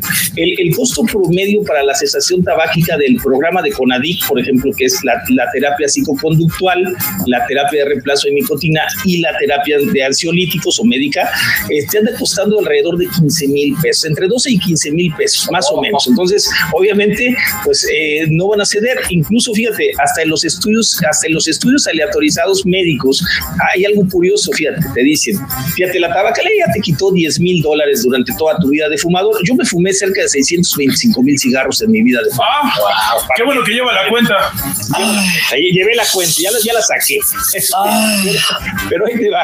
Eh, eh, después de que termina la tabacalera, entonces entra la farmacéutica. Oye, joven, pues consúmase los chicles, consúmase los parches, o consúmase ahora la farmacéutica el bupropión, que es un medicamento para eso, o la vareniclina, que es el champix. O el ansiolítico y todo lo que... El ansiolítico, sí es correcto. Y después, ahora sí, si no sirvió nada de eso, entonces ahora sí, use el vaporizador a ver si ese sí le ayuda. O sea, pero ya te sacaron lo de la tabacalera, ya te lo sacó, la farmacéutica ya te lo sacó, el Estado te cobró los impuestos de cerca del 70% que cuestan los cigarros, o sea, unos cigarros que te cuestan 70 pesos, 50 pesos son de impuestos. Luego llega el que vende las criptas. sí, ya nada más faltaba ese. ese que Cállate, güey. Sí, deme, señora, me lo merezco. Oye, qué fuerte lo que nos estás diciendo. Ahora, ¿te acuerdas de cuando entró esto? Hasta en Sanborns vendían los mentados vapeadores. Y actualmente hay quien sabe hacerle ya la resistencia y como tú, tus líquidos. O sea, realmente esta prohibición, ¿qué? ¿A quién va a alejar? Porque en los tianguis hay líquidos, hay vapeadores. Pues mira, a los que va a alejar son a los fumadores. O sea, desgraciadamente, el fumador va a seguir sin estar, sin estar protegido por nadie, porque fíjate, en estos programas antitabaco, lo más curioso de todo es que se olvidan del más importante. O sea, digo, el que no fuma, por supuesto que es importante que no, no lo haga, pero se olvidan del que se supone que, que, que prometieron cuidar con el impuesto que es el usuario fumador. O sea, entonces el fumador queda sin ningún, definitivamente sin ninguna uh, opción de dejar el cigarro. Acabo de leer un estudio del New England Journal of Medicine, por ejemplo, hablando de tabaquismo, y hay personas que, eh, intentan 30 veces a veces dejar el tabaco. En mi caso personal, yo probé chicles, parches, bubofión, fumar enifilina, terapia psicoconductual, balines, eh, las hierbas medicinales que de la abuela, eh, el líquido que te hace que te sepa feo el cigarro, nada me funciona. Nada me funciona. Entonces, eh, realmente lo, lo, confirmé en este estudio de, del New England Journal, donde te dice ahí que 30 intentos, 30 intentos para dejar de fumar y no funcionaba más allá de dos o tres meses, ¿no? Y volvías otra vez el cigarro. Es muy complicado, eh, pero quiero dejarles algo claro. Eh, la nicotina o la dependencia es el menor de los males. El, el mal específico del tabaco es la combustión, o sea, el humo del tabaco. Eso es lo que te genera 7000 sustancias tóxicas que entran a tu cuerpo en comparativa con de 80 a 150 que te entran con el vaporizador. Entonces la diferencia es inmensa. O sea, estamos cuando incluso me ha tocado gente que dice, oye, deja de meterte, son puros químicos, está fumado, esto es natural. Sí, nada más que eso te produce 7000 sustancias a la hora. Claro, no, y están agregados, ya no es el tabaco que fumaban aquí los indígenas cuando no, no, no, no, no. Tiene un montón de cancerígenos, perdón, que los hace más adictivos. Y te voy a decir que le agregan, ¿eh? le agregan no tanto cancerígenos, le agregan potenciadores de la adicción, como es el ejemplo del amoníaco, que lo dijo el doctor Jeffrey Whitgard, ¿te acuerdas aquellas entrevistas famosas de 60 minutos? La nicotina lo que hace es que genera que se, se, se el, la nicotina llegue más rápido al cerebro, se absorba y se elimine y obviamente te vuelven a dar ganas de fumar. Más. Eso, bueno, ese es, ese es, un potenciador y tiene todos los inhibidores de la eh, eh monominoxidasa, que son los IMAOs, y que obviamente eso te genera, pues obviamente dependencias como son la cumarina, el azúcar, o sea, el cigarro tiene azúcar, analgésicos, o sea, tiene muchísimos otros agregados que te hacen que se potencie la adicción. En el caso del vaporizador solamente está la nicotina de manera limpia, o sea, de manera como molécula, ¿no? Esa es si acaso con sabor a gomitas. Ah. Oiga, para que la gente pueda leer más de esto, una página. Bueno, están dos páginas interesantes, una de estas Probapeo México, eh, Probapeo México es una, es una asociación de investigación aquí en México, asociación de, de, de, de información, y la otra pues es All Vape, que All Vape es una asociación de usuarios, activistas como tu servidor y empresarios del vapeo, que porque aquí la diferencia es que todos trabajamos en sinergia, ¿no? Si, si no hay usuarios, pues no hay empresarios, y si no hay empresarios, pues no hay usuarios, ¿no? O sea, así de sencillo. Entonces estamos, decidimos unirnos para trabajar porque realmente las autoridades están poniendo un poco duras, este, y bueno, estamos tratando de combatir esto con, con la unión, ¿no? Esto es importante. Ay, compañero, un abrazo, la mejor de las suertes, y ojalá se sepa de dónde surgió la idea de nuevo. De nuevo. Bueno Cuídese, compañero.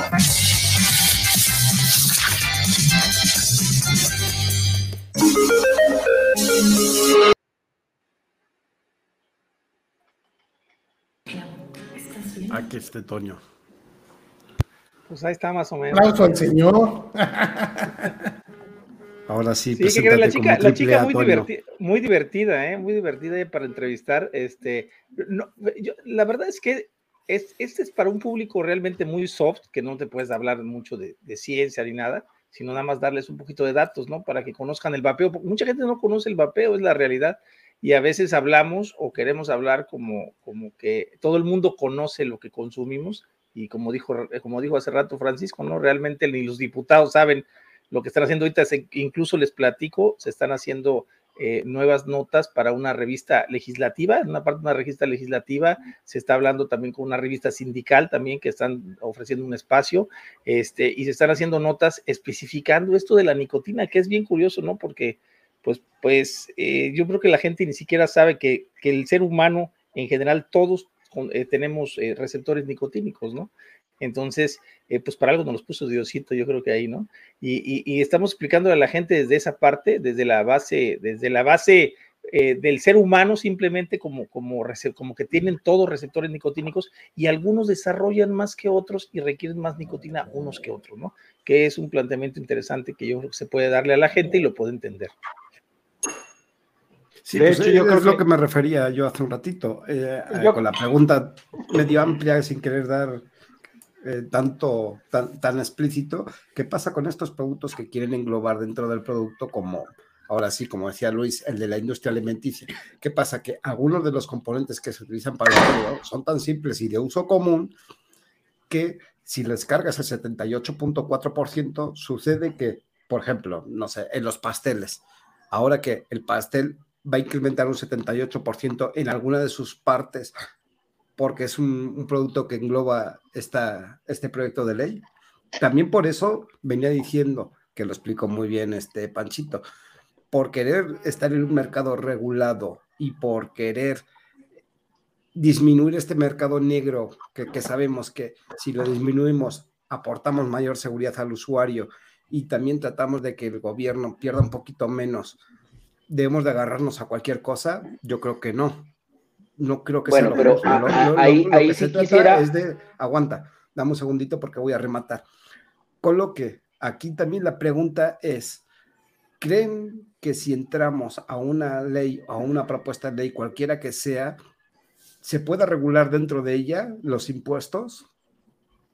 Es, esa, esa, es, esa es, creo que, el tema más importante con lo que estás planteando tú.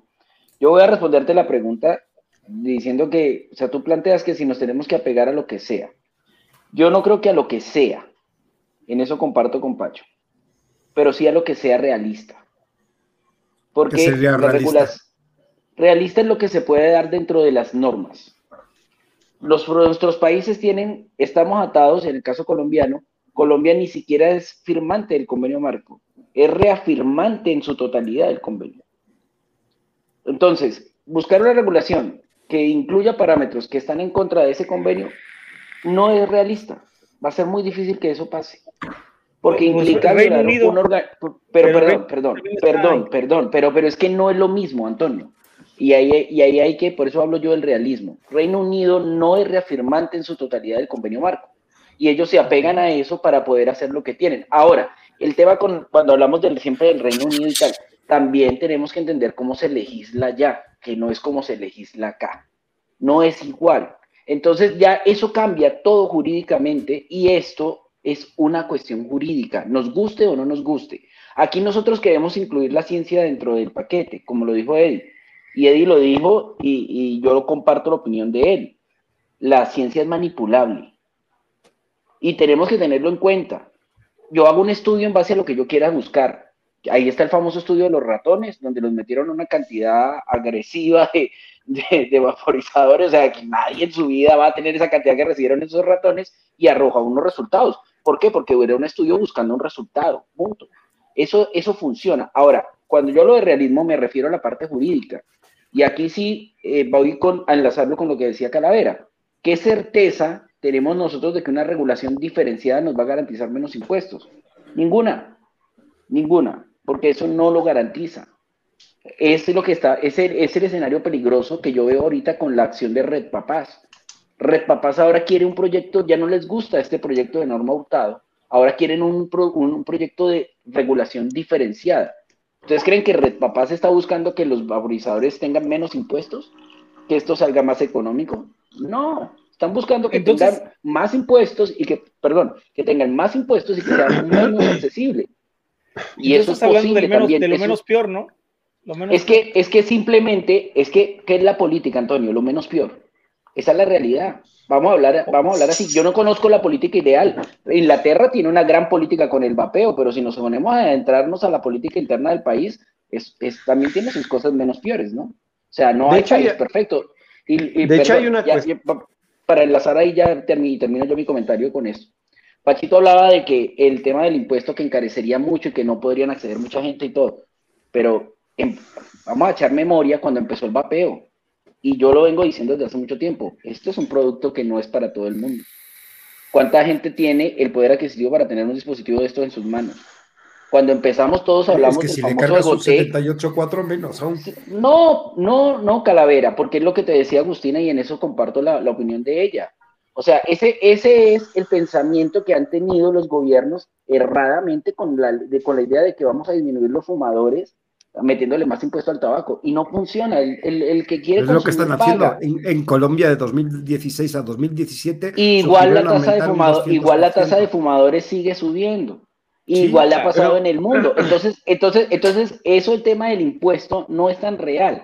Ahora, ¿qué es lo que pasa? Que vuelvo yo a plantear el escenario siéntense y vean el escenario actual. El escenario actual no es un dispositivo de estos de 60 o 80 dólares. El escenario actual es un dispositivo que te vale 5, 6 dólares. ¿Que te va a subir? Sí, te va a subir. ¿A cuánto? A 7. No va a llegar nunca a los 60 que vale esto. Más las baterías, más el insumo, más la cosa. O sea, están pensando en regular hacia ese producto, porque ese es el producto que yo lo vengo diciendo. Este es el producto que va a, a, predominar por varios años en este, en este mundo del vapeo. Va a ser ese tipo de producto. Por ahí lo puso Marco ahorita en un comentario. La belleza y la maravilla del vapeo está en su simpleza, que es más simple que un desechable. Sí, claro, pero mira, no sé, no sé si se han puesto a pensar en algo. Ojo, ¿eh? Esta es mi teoría conspiranoica. Y por lo menos en América Latina hay muchos países que estamos en, en vías de emerger. Las regulaciones y las leyes están hechas a modo precisamente para, yo creo, para generar el propio mercado negro.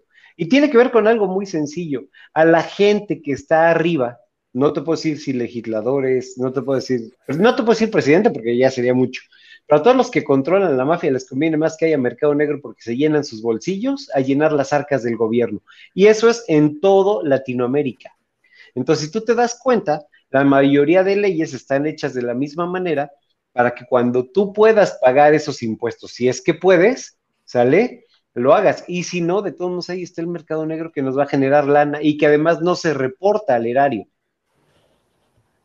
Mira, yo, yo voy a reforzar la teoría conspirativa de Eddie y es, ¿por qué a control de tabaco no le interesa que el vapeo sea una herramienta de salud pública?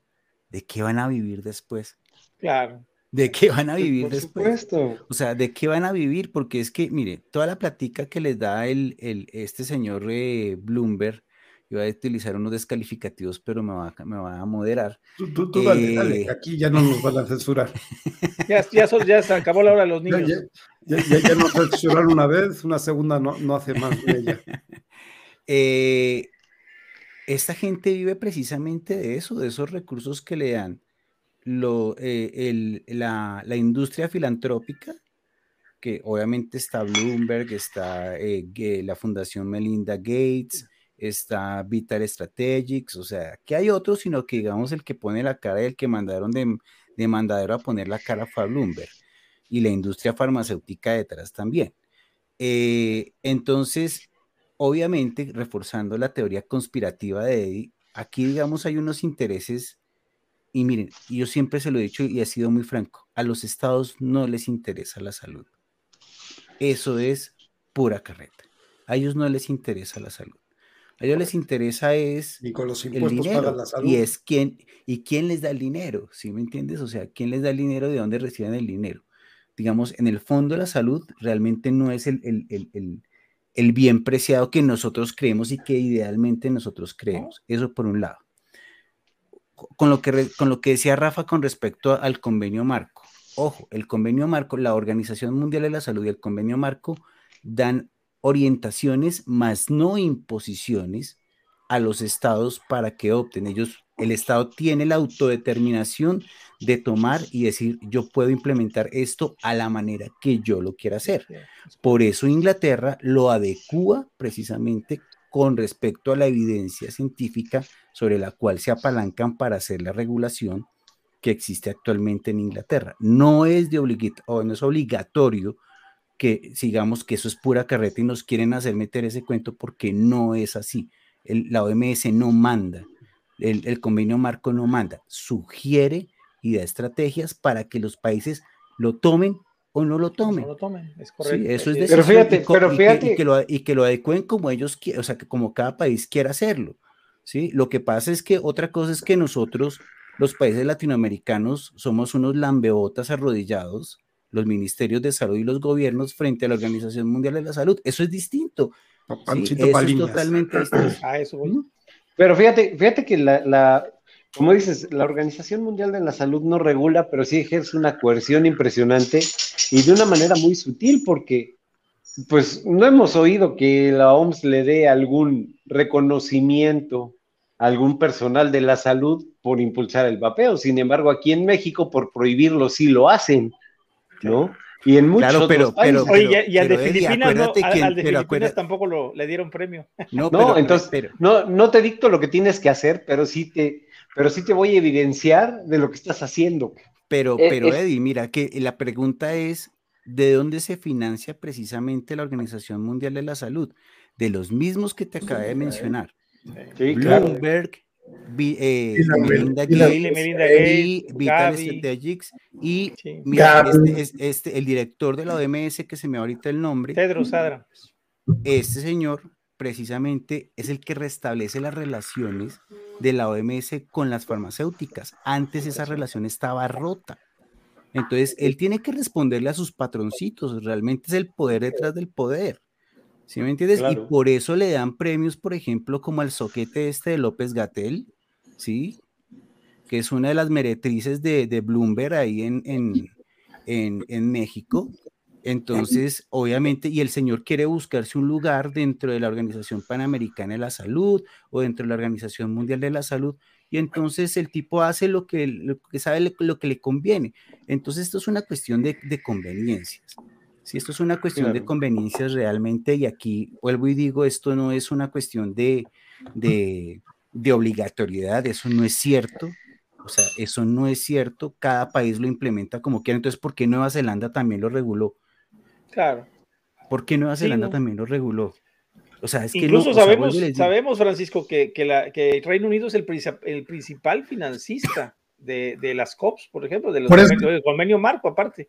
Entonces, pues, por eso les eh, puse el video al principio de Sabiki, porque dice que, es lo que dice la OMS ya está se inventa que la OMS sugiere que se, se mantengan en la ilegalidad de estos productos. Les voy a dar un dato tremendo que cuando estuvimos en una entrevista con un diputado, con el diputado doctor Jaime, que estuvimos en una reunión con él, junto con el diputado del Sol, eh, salió un médico a decir que incluso lo, lo, mencionaron cuando lo presentan, dice que él era personal de la OMS directa, de la, de la OMS a nivel mundial, o sea, de, de, la organización, no de la OPS, sino de la OMS. Eh, y cuando termina su presentación y él ya habla, lo primero que dice es, por favor, quiten eso de mi currículum. Eso ni lo, ni lo digan, porque decir eso en estos momentos como está la OMS es realmente contraproducente decir que, que trabajaste o trabajas para la OMS. O sea, ya la OMS está, la, verdad, es demasiado eh, denigrada por, por los hechos que estamos viendo ahora que están sucediendo de todo, ¿no? O sea, cantidades, cifras, etcétera. No vamos a decir aquí porque nos van a cortar el programa, pero ya saben, cantidades, cifras exageradas, este, malos, malos estudios presentados, malas decisiones tomadas. Entonces, realmente la OMS está, está eh, bailando. ¿eh? Es un buen momento incluso para como ciudadanos decirles a nuestros legisladores que la OMS no es, yo acabo de hablar con un diputado que es médico y le dije que la OMS ya no es para tomarle la palabra o para tomar una, una, una eh, una idea que tenga la OMS realmente. ¿Y me, qué creen que me dijo? ¿Creen que me dijo que no? Me dijo que sí, que tengo razón, que la OMS ya no es respetable. 87% ¿eh? del financiamiento de la OMS es, es por parte de, perdón, 83% del financiamiento de la OMS es por parte de industrias privadas. Entonces ya no, ya no es una, una dependencia mundial confiable, ¿no? Yo pienso que ya no, ya tiene muchos intereses. Pues las mismas, las mismas industrias a las que les interesa no perder la lana. Y digo, están las tabacaleras, está la industria del alcohol, están las farmacéuticas, agrégale la de los, los productos procesados, por eso automóviles. Cuando Trump les quitó el financiamiento, güey. Por eso dije lo que dije en el programa, o sea, fíjense, la tabacalera te quita 10 mil dólares, luego te sigue la farmacéutica que te puede quitar hasta 75 mil dólares en un tratamiento de cáncer, y al final, incluso hasta en un estudio del autorizado salió ese dato. Al final, si no te sirvió nada, entonces usa el vaporizador. En un estudio aleatorizado, ¿eh? eh, eh eso, eso da, tristeza verlo porque dice, oye, pues, ¿por qué no empiezas desde el principio con el vaporizador que ha funcionado a más del doble que lo estás diciendo en el estudio que funciona el doble de efectividad? Y sin embargo me estás diciendo úsalo al final, después de que pruebes todo lo demás, te gastes tu lana en otra cosa.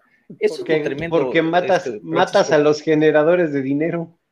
Sí, sí, sí. Es muy complejo, muy complejo. Y, sí estamos enfocados en la realidad nosotros, ¿eh? de la verdad sí. y, yo, y, yo, y yo quiero hacer una aclaración que veo ahí algunos comentarios de Agustín en el chat y es, yo entiendo la situación, por ejemplo, la que está pasando en este momento económica en Argentina, ¿sí? pero es que en este momento la situación de la inflación a nivel global eh, está desencadenada con una posible recesión en Estados Unidos que obviamente va a generar mayor inflación y eso obviamente va a aumentar los costos, pero ahí no hay una correlación realmente directa entre los precios y la regulación y el contrabando. Es un aspecto que es independiente precisamente de lo que está pasando. Es una situación económica global que hace que en países, por ejemplo, donde la situación, digamos, es bastante delicada, como está pasando en este momento Argentina, hace que los productos lleguen a unos precios que prácticamente cubran, eh, lo mencionaba eh, Agustina, creo que un, porcentaje del salario mínimo de una persona. Entonces, y además los contextos son diferentes. Sí, los contextos son diferentes. En el caso de Colombia es muy particular porque, como lo mencioné hace un, hace un rato, la prohibición en Colombia, digamos, es poco factible porque la constitución, digamos, es súper tajante precisamente en la defensa del desarrollo de la libre personalidad. Pero, pero Francisco, e, eso lo tenemos, yo creo que en toda Latinoamérica, México la tiene, y es uno de los argumentos que nosotros estamos usando con el Poder Judicial y en la Comisión de Derechos Humanos. Ese, ese, ese, ese derecho constitucional también está muy claro en México y ha estado siendo violado. Claro. Porque sí, aquí en México también es igual, ¿eh? Aquí también la prohibición en realidad no es viable, o sea, eh, eh, la gente pero, sabe. Pero es que no prohíben el uso, Toño. Sí, sí, sí, correcto. No, el uso no está prohibido, ¿no? Claro, está prohibido la comercialización, etcétera, pero no. Pero tú como usuario no tienes interés legítimo para ampararte, porque lo que están prohibiendo es la comercialización, tú no vendes, tú lo usas. Sí, sí, sí, es que es, es, digamos, la situación, digamos, frente a lo legal es, es, compleja y obviamente, eh, bueno, no sé, por lo menos aquí en Colombia existe la Corte Constitucional, que es la que hace velar precisamente la Constitución y que ninguna ley vaya a violar precisamente la Constitución. No sé cómo sea en México. Es igual, igual, igual, de justicia. Sí. Entonces, obviamente, hay Obviamente no, yo sé que no es una ruta fácil, eh, pero es una ruta que hay que Lástima que se fue el RAF porque, porque justamente ahorita que tocaste ese tema, en, en, en, México la Corte ya, ya declaró inconstitucional ese sí, artículo que ustedes, ustedes, lo tienen idéntico. ¿No? En, la, en la 1335 ya regresó, que bueno, se los voy a mostrar porque ese es prácticamente el mismo artículo que tenemos en México que ya declaró inconstitucional la Suprema Corte en México.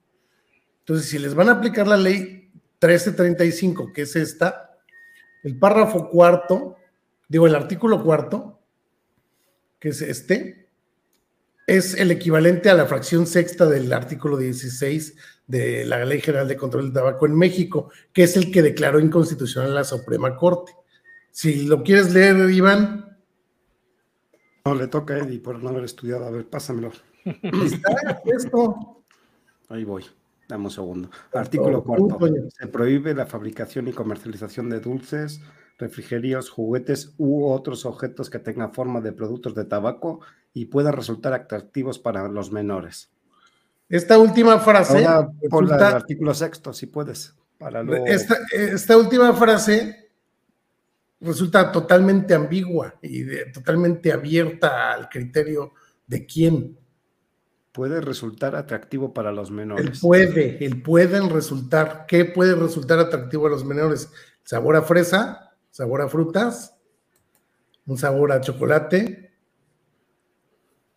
Pues es el peligro de que se estén metiendo en la 1335 incluso si quieren imitar a los adultos el sabor tabaco, porque pues, los adultos usan tabaco, podría ser atractivo a los, a los menores.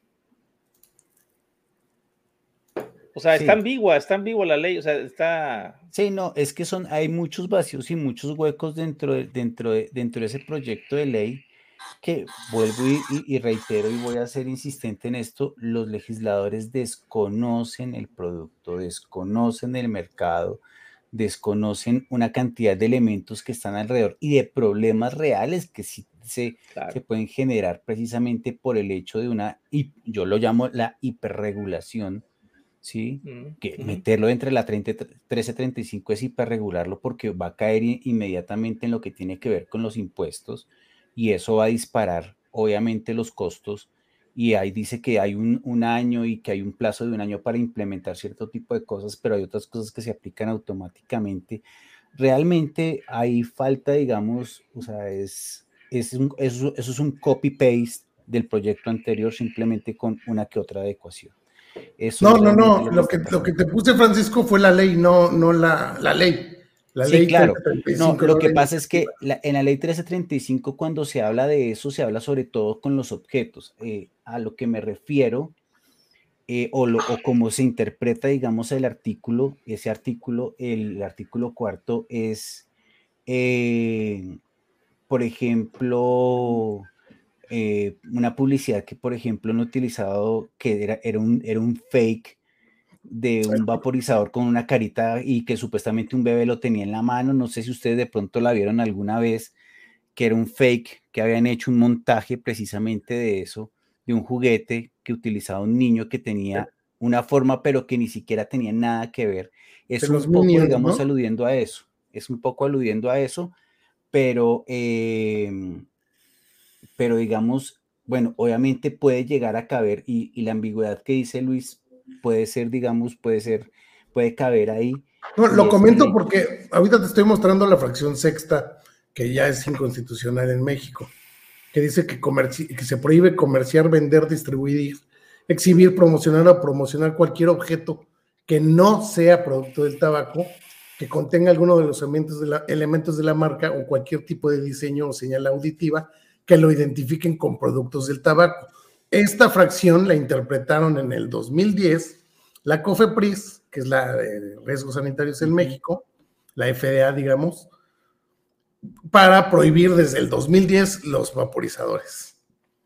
Y apenas el año pasado la declaró inconstitucional la Corte. Estamos hablando de 11 años y ya, ya, ya quedó en forma la jurisprudencia en abril de este año. Entonces, es, e, e, es, yo, yo veo una relación directa ese artículo con este de aquí de ustedes. Sí, tiene cierta relación, sí, sí, tiene cierta relación. No sé, eso es una cosa que habría que, tener en cuenta y, lo voy a consultar con, con los abogados que nos colaboran a nosotros para ver si esto puede llegar a ser, digamos, contraproducente, pero eh, pero digamos la interpretación hasta lo que yo sé es frente, digamos, al diseño de objetos y era con el ejemplo que les ponía hace un momento. Pero pues obviamente es, puede ser tan ambigua que puede caber, por ejemplo, el hecho de los sabores dentro de, dentro de esta prohibición, bueno, sí, prohibición de, fabricación de, de cierto tipo de productos que tengan esa alusión y que lo relacionen con los sabores. Eh, pero pues Vamos a ver cómo se desarrolla eh, el proyecto porque pues realmente cuando ustedes escuchen la argumentación de los, de los eh, representantes van a escuchar 80 mil veces la palabra niños. Entonces, porque no va más allá de eso, realmente. Y que la OMS dice, y que la OMS no sé qué, y que la del convenio marco dice, pero pues no dicen todo lo que el convenio marco tiene realmente a, ofrecer, digamos, en estos aspectos.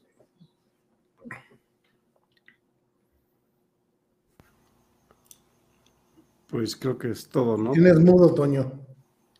No digo que es correcto, esta vez, sí lo que dice tiene toda la razón. Pues es que el, convenio marco, como dices, ¿no? O sea, por eso eh, el problema es, es generar masa crítica. O sea, para que la población en general, no el fumador, no el, el vapero, sino la masa crítica, la gente que no fuma, no vapea, e, esté consciente de, esto y, entre esa, masa crítica, incluso en el país, que me están hablando un poco del populismo, bueno, que platicábamos ahorita, que, todas estas, estas, estas pseudoizquierdas que están quedando en, toda Latinoamérica, pues que a final de cuentas este, son populistas porque trata de ganar gente, incluso pues, lo estaban diciendo, Trump era populista y no de derecha, ¿no? Pero, pero ahorita el populismo está así, pero el populismo necesita eso, necesita masa crítica. Entonces, ¿qué les pedimos a los que están escuchándonos ahorita? Pues que formen esa masa crítica, no solamente ustedes, ¿no? Ni los a los vaperos, ni los, ni los, eh, ni los que tengan las asociaciones, sino que demos el mensaje ya al público en general en un lenguaje muy, eh, eh, vamos, muy sencillo, para que entiendan, por ejemplo, ahorita yo, yo ya llegué a la conclusión de que hay que dar el mensaje de por qué consumimos nicotina. Incluso le quería plantear a algún médico, lo platicaba hoy en la mañana con Luis, que se hiciera alguna prueba de por qué el ser humano consume nicotina. O sea, medir los, los, los, niveles de, de, cotinina, por ejemplo, desde un bebé hasta un adolescente o un adulto y ver en qué punto está la partida de, de esa necesidad muchas veces de, nicotina en el cuerpo. ¿Y por qué se genera? Porque no es algo normal. O sea, fíjate que no, si te fijas, eh, Francisco, que todo lo que han tratado de hacer para prohibir el tabaquismo y para erradicarlo, no lo han podido lograr precisamente por este grupo de jóvenes que consumen nicotina, muchos de los jóvenes consumen con el tabaco, y no sabemos por qué. O sea, y no es simplemente imitación, incluso lo hemos platicado con Eddie esto, pero eh, o sea, él habla de imitación o de, seguir al personaje o querer ser adulto o de un problema con la madre, etcétera, etcétera, con cosas más psicológicas, pero yo pienso que es una, necesidad del cuerpo. La prueba está que las personas que son adictas a otras sustancias la consumen.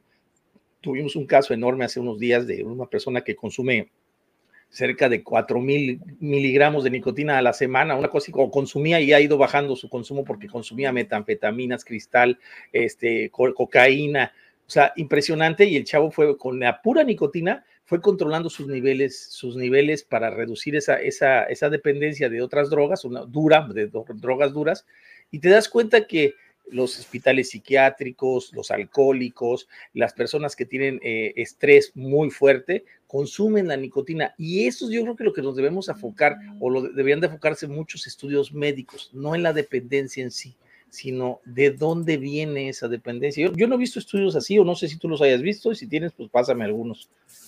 No, es que, es que frente a, esto es, yo, yo te, te haría como la, la la comparación a la analogía de tu pregunta es ¿por qué nosotros consumimos cafeína? Es correcto, así es, es, correcto. ¿Por qué consumimos cafeína? ¿Eh? Y es realmente... O mate. o mate, o sí, o sea, ese tipo, digamos, de, de, de sustancias que generan cierto, digamos, la nicotina es una, una sustancia psicoactiva de bajo impacto.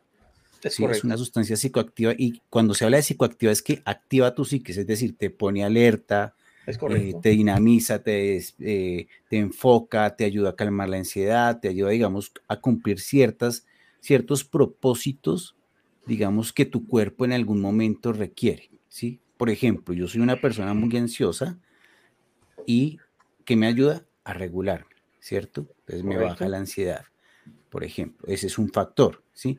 También me ayuda, por ejemplo, cuando estoy trabajando a enfocarme.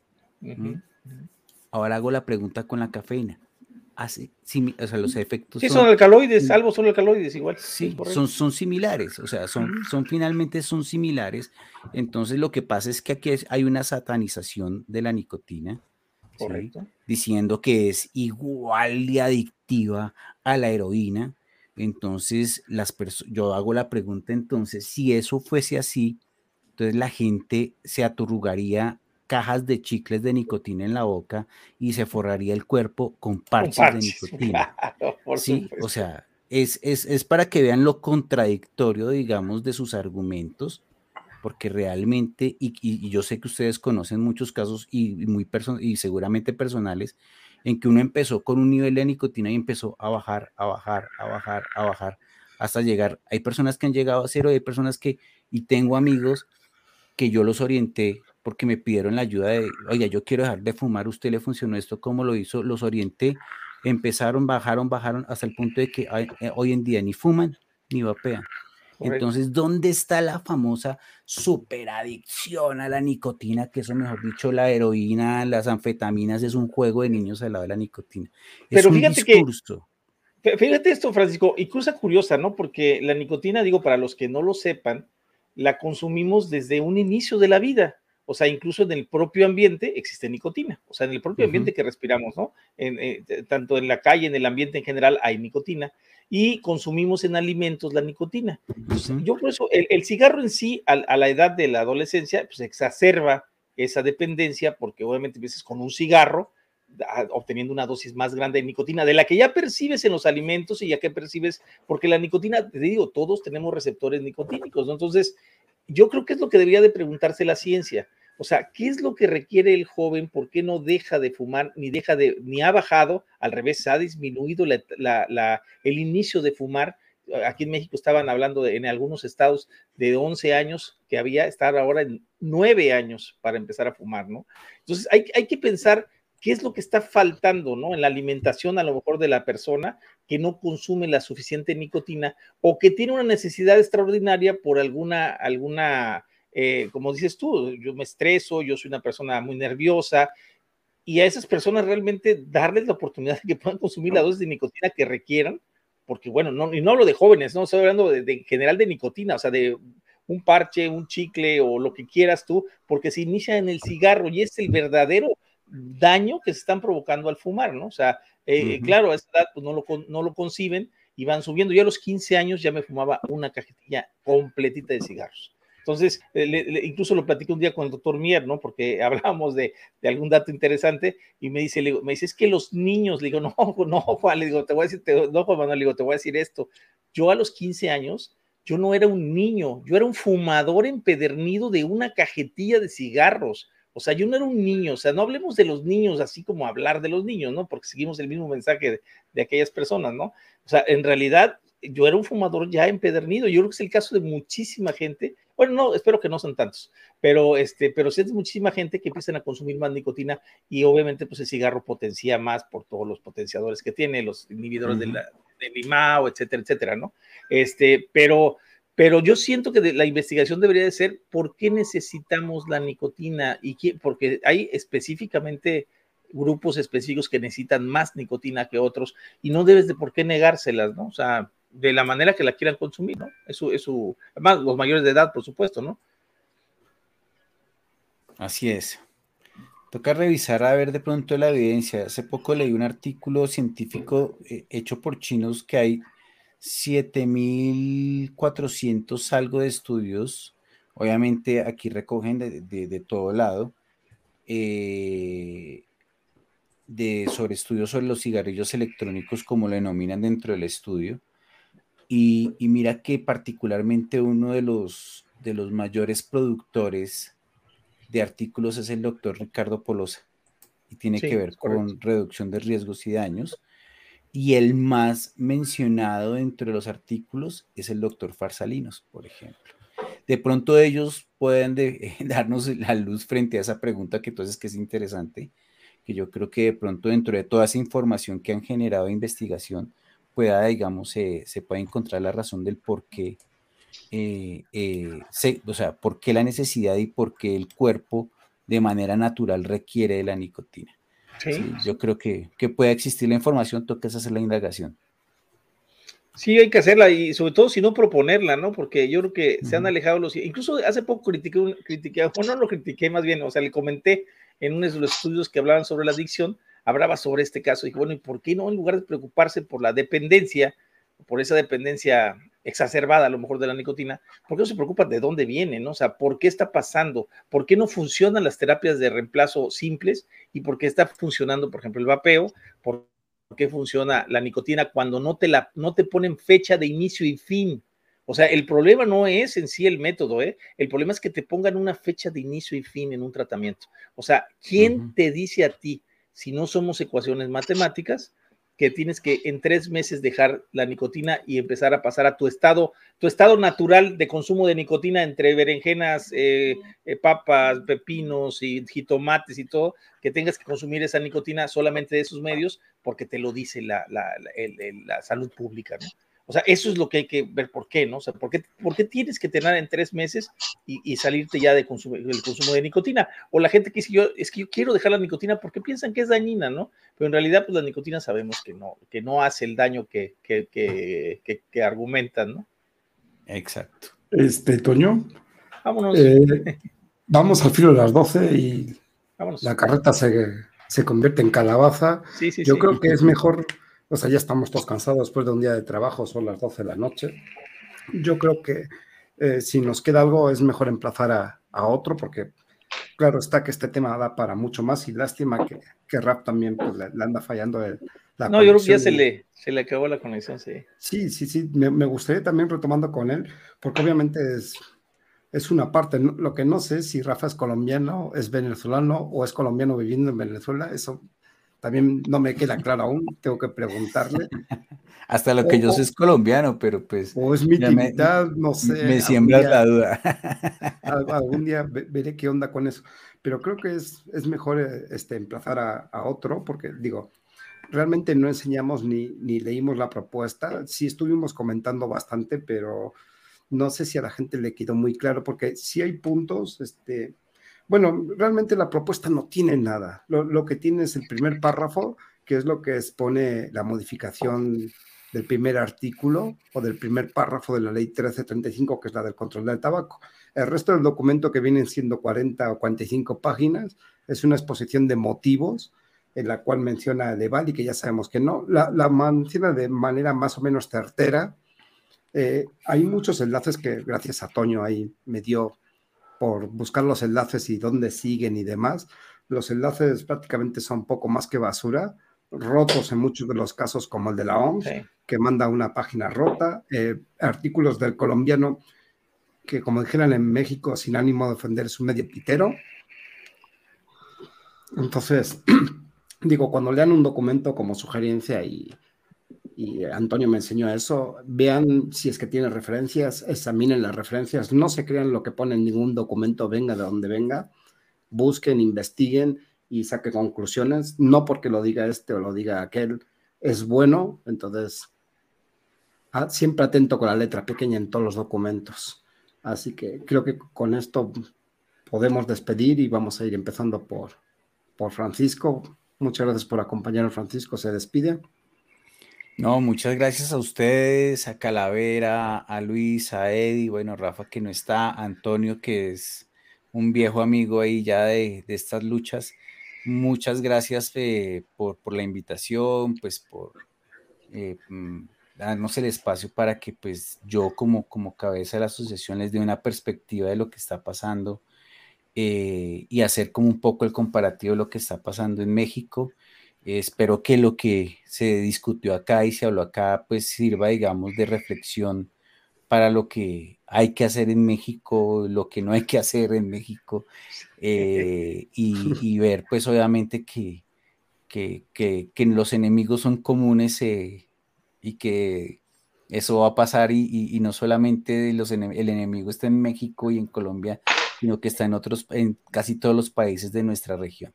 Entonces es a, seguir adelante, en, como dice Calavera, en, leer, en buscar, en referenciar, o sea, no tragar entero, eh, argumentar muy bien y, ver lo que realmente ofrecen, digamos, la información que muchas veces eh, lo que pretende es engañarnos y, quitarnos realmente argumentos. Entonces, eh, muchas gracias de verdad a todos y, pues acá siempre bienvenidos y pues cuando sea mi necesaria, es necesaria mi presencia por acá, pues gustoso estaré por acá. Cuando gustes, Francisco, esta es tu casa. Siempre es un gusto tener cualquier asociación de vapeo y más en, tu caso porque pues, hemos hablado en alguna ocasión y quién mejor para, para informarnos y darnos un punto de vista quién realmente está en el país y al frente de una asociación que intenta luchar por esto, ¿no? Sí, señora, así es. Muchas gracias de verdad y, pues a todos una feliz noche. Señor Eddie. Pues bueno, eh, primero que nada, señores del chat, gracias por escucharnos como cada martes, por aportar sus ideas y sus comentarios. ¿Y qué te digo? Yo creo que eh, independientemente de la asociación del país, la lucha es la misma porque curiosamente las situaciones son muy similares, ¿no? Eh, te digo, me, llama la atención que de la franja sur de Estados Unidos hacia abajo, todos estamos sufriendo lo mismo política, económica y socialmente, ¿no? Entonces, tenemos que luchar y si nos uniéramos todos los países de Latinoamérica sería todavía mejor, pero pues cada quien desde su trinchera ahorita, ojalá esto se pueda hacer a nivel, un movimiento que fuera completamente a nivel mundial para demostrarle a todos los gobiernos que ya estamos hartos de que nos manipulen, de que nos controlen y de que quieran hacer leyes a su modo, ¿no? Y bueno, pues nos estamos viendo la próxima la próxima semana. Si es un tema que de veras da para muchísimo. Yo te diría no solo para una segunda, sino una tercera y cuarta eh, saga. Entonces, pues señores, a seguir luchando y a ver qué, a ver qué sucede en estos días. Mi estimado Iván, Toño, Luis, este, Francisco y Ralph, pues nos estamos viendo próximamente. Pasen buena noche. Eh, nada más apunta lo que decías, que, que es algo que, que, debemos llamar a la, a unidad. Creo que poquito a poquito estamos en el camino correcto. Internacionalmente, al menos en, Latinoamérica, se están uniendo y, y, están en sintonía las diferentes asociaciones para crear un frente común. Creo que están en el camino. Eh, no digo que sea rápido, para nada. Eh, recuerden que esto es una carrera de fondo y poquito a poquito y paso a paso se van dando las cosas. Nada más uh -huh. es cuestión de, de, no cansarse. Así es. Eh, Luis. Pues gracias por estar con nosotros, sobre todo a Rafita y a Francisco. Es muy enriquecedor estos espacios de, de plática y charla y diversidad de argumentos y de ideas. Decía que ibas a decir ellos, güey. Ellos.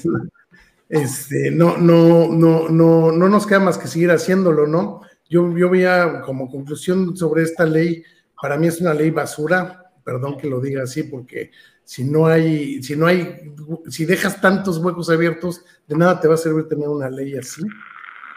Para que, porque viene el chat que gente, gente, incluso en, el mismo Rafita, siento pues ya una, una claudicación de la lucha. No es que, no es que no, no, no es que queramos una, una regulación utópica, no, no, no queremos una regulación utópica, lo acaban de escribir ahí también. Lo que, lo que queremos es que sea, sea conducido con ciencia, con verdad y no con un capricho. Acuérdense que esta gente poderosa no le tiene miedo a los gobiernos ni a sus funcionarios, al revés, ellos los manejan. Esta gente le tiene miedo a la gente. Y si la gente le doblamos las manitas, van a seguir haciendo lo que quieran. Por eso es la lucha, por eso es la lucha. No podemos ceder ante nada más cualquier cosa. Te, te faltó la frase. Nos podrán quitar el no, esa es jamás tuya. la libertad. Esa es tuya, te la dejo para que cierres con eso. No, yo, yo voy a cerrar como de costumbre con una frase. Ahora sí, Toño. Ah, nada más que... No, no, no, nada. Dos cosas, les quiero, dos cosas les quiero decir. Primero, agradecer muchísimo a, Francisco y agradecer a Raf también que estuviera aquí con nosotros. Eh, la, la, segunda es hacerles una invitación. Este, incluso me estuvo hablando Edgar Cano, presidente de la Asociación de All Babe, para ver si podemos, eh, nosotros tenemos un programa de empezar a invitar asociaciones de todos los países eh, eh, dentro del canal de, de All Bay TV, este, para, para que platiquen cómo están sus problemas, el problema en cada país y poder colaborar en lo que podamos con ustedes y ustedes con nosotros. Incluso hay una propuesta interesante que ya le hemos hecho en otros lugares, te lo platico a ti, Francisco, yo sé que tú eres aparte cabeza grande en Asobape, este, es el hecho de, de cuando surge alguna marcha o algún movimiento en alguno de los países, en los demás países que pertenezcan a este grupo de asociaciones que todos estamos unidos en Iberoamérica, es eh, ir a presentarse a las embajadas del país el mismo día de la marcha para que, aunque con cinco o seis personas que vayan, el embajador de aquel país, y caso que sea México, los embajadores de México en sus países van a mandar un reporte de qué es lo que sucede. Y eso sería interesante porque sería dar, darle la idea a la presidencia de México, en este caso, que, que hay una unión.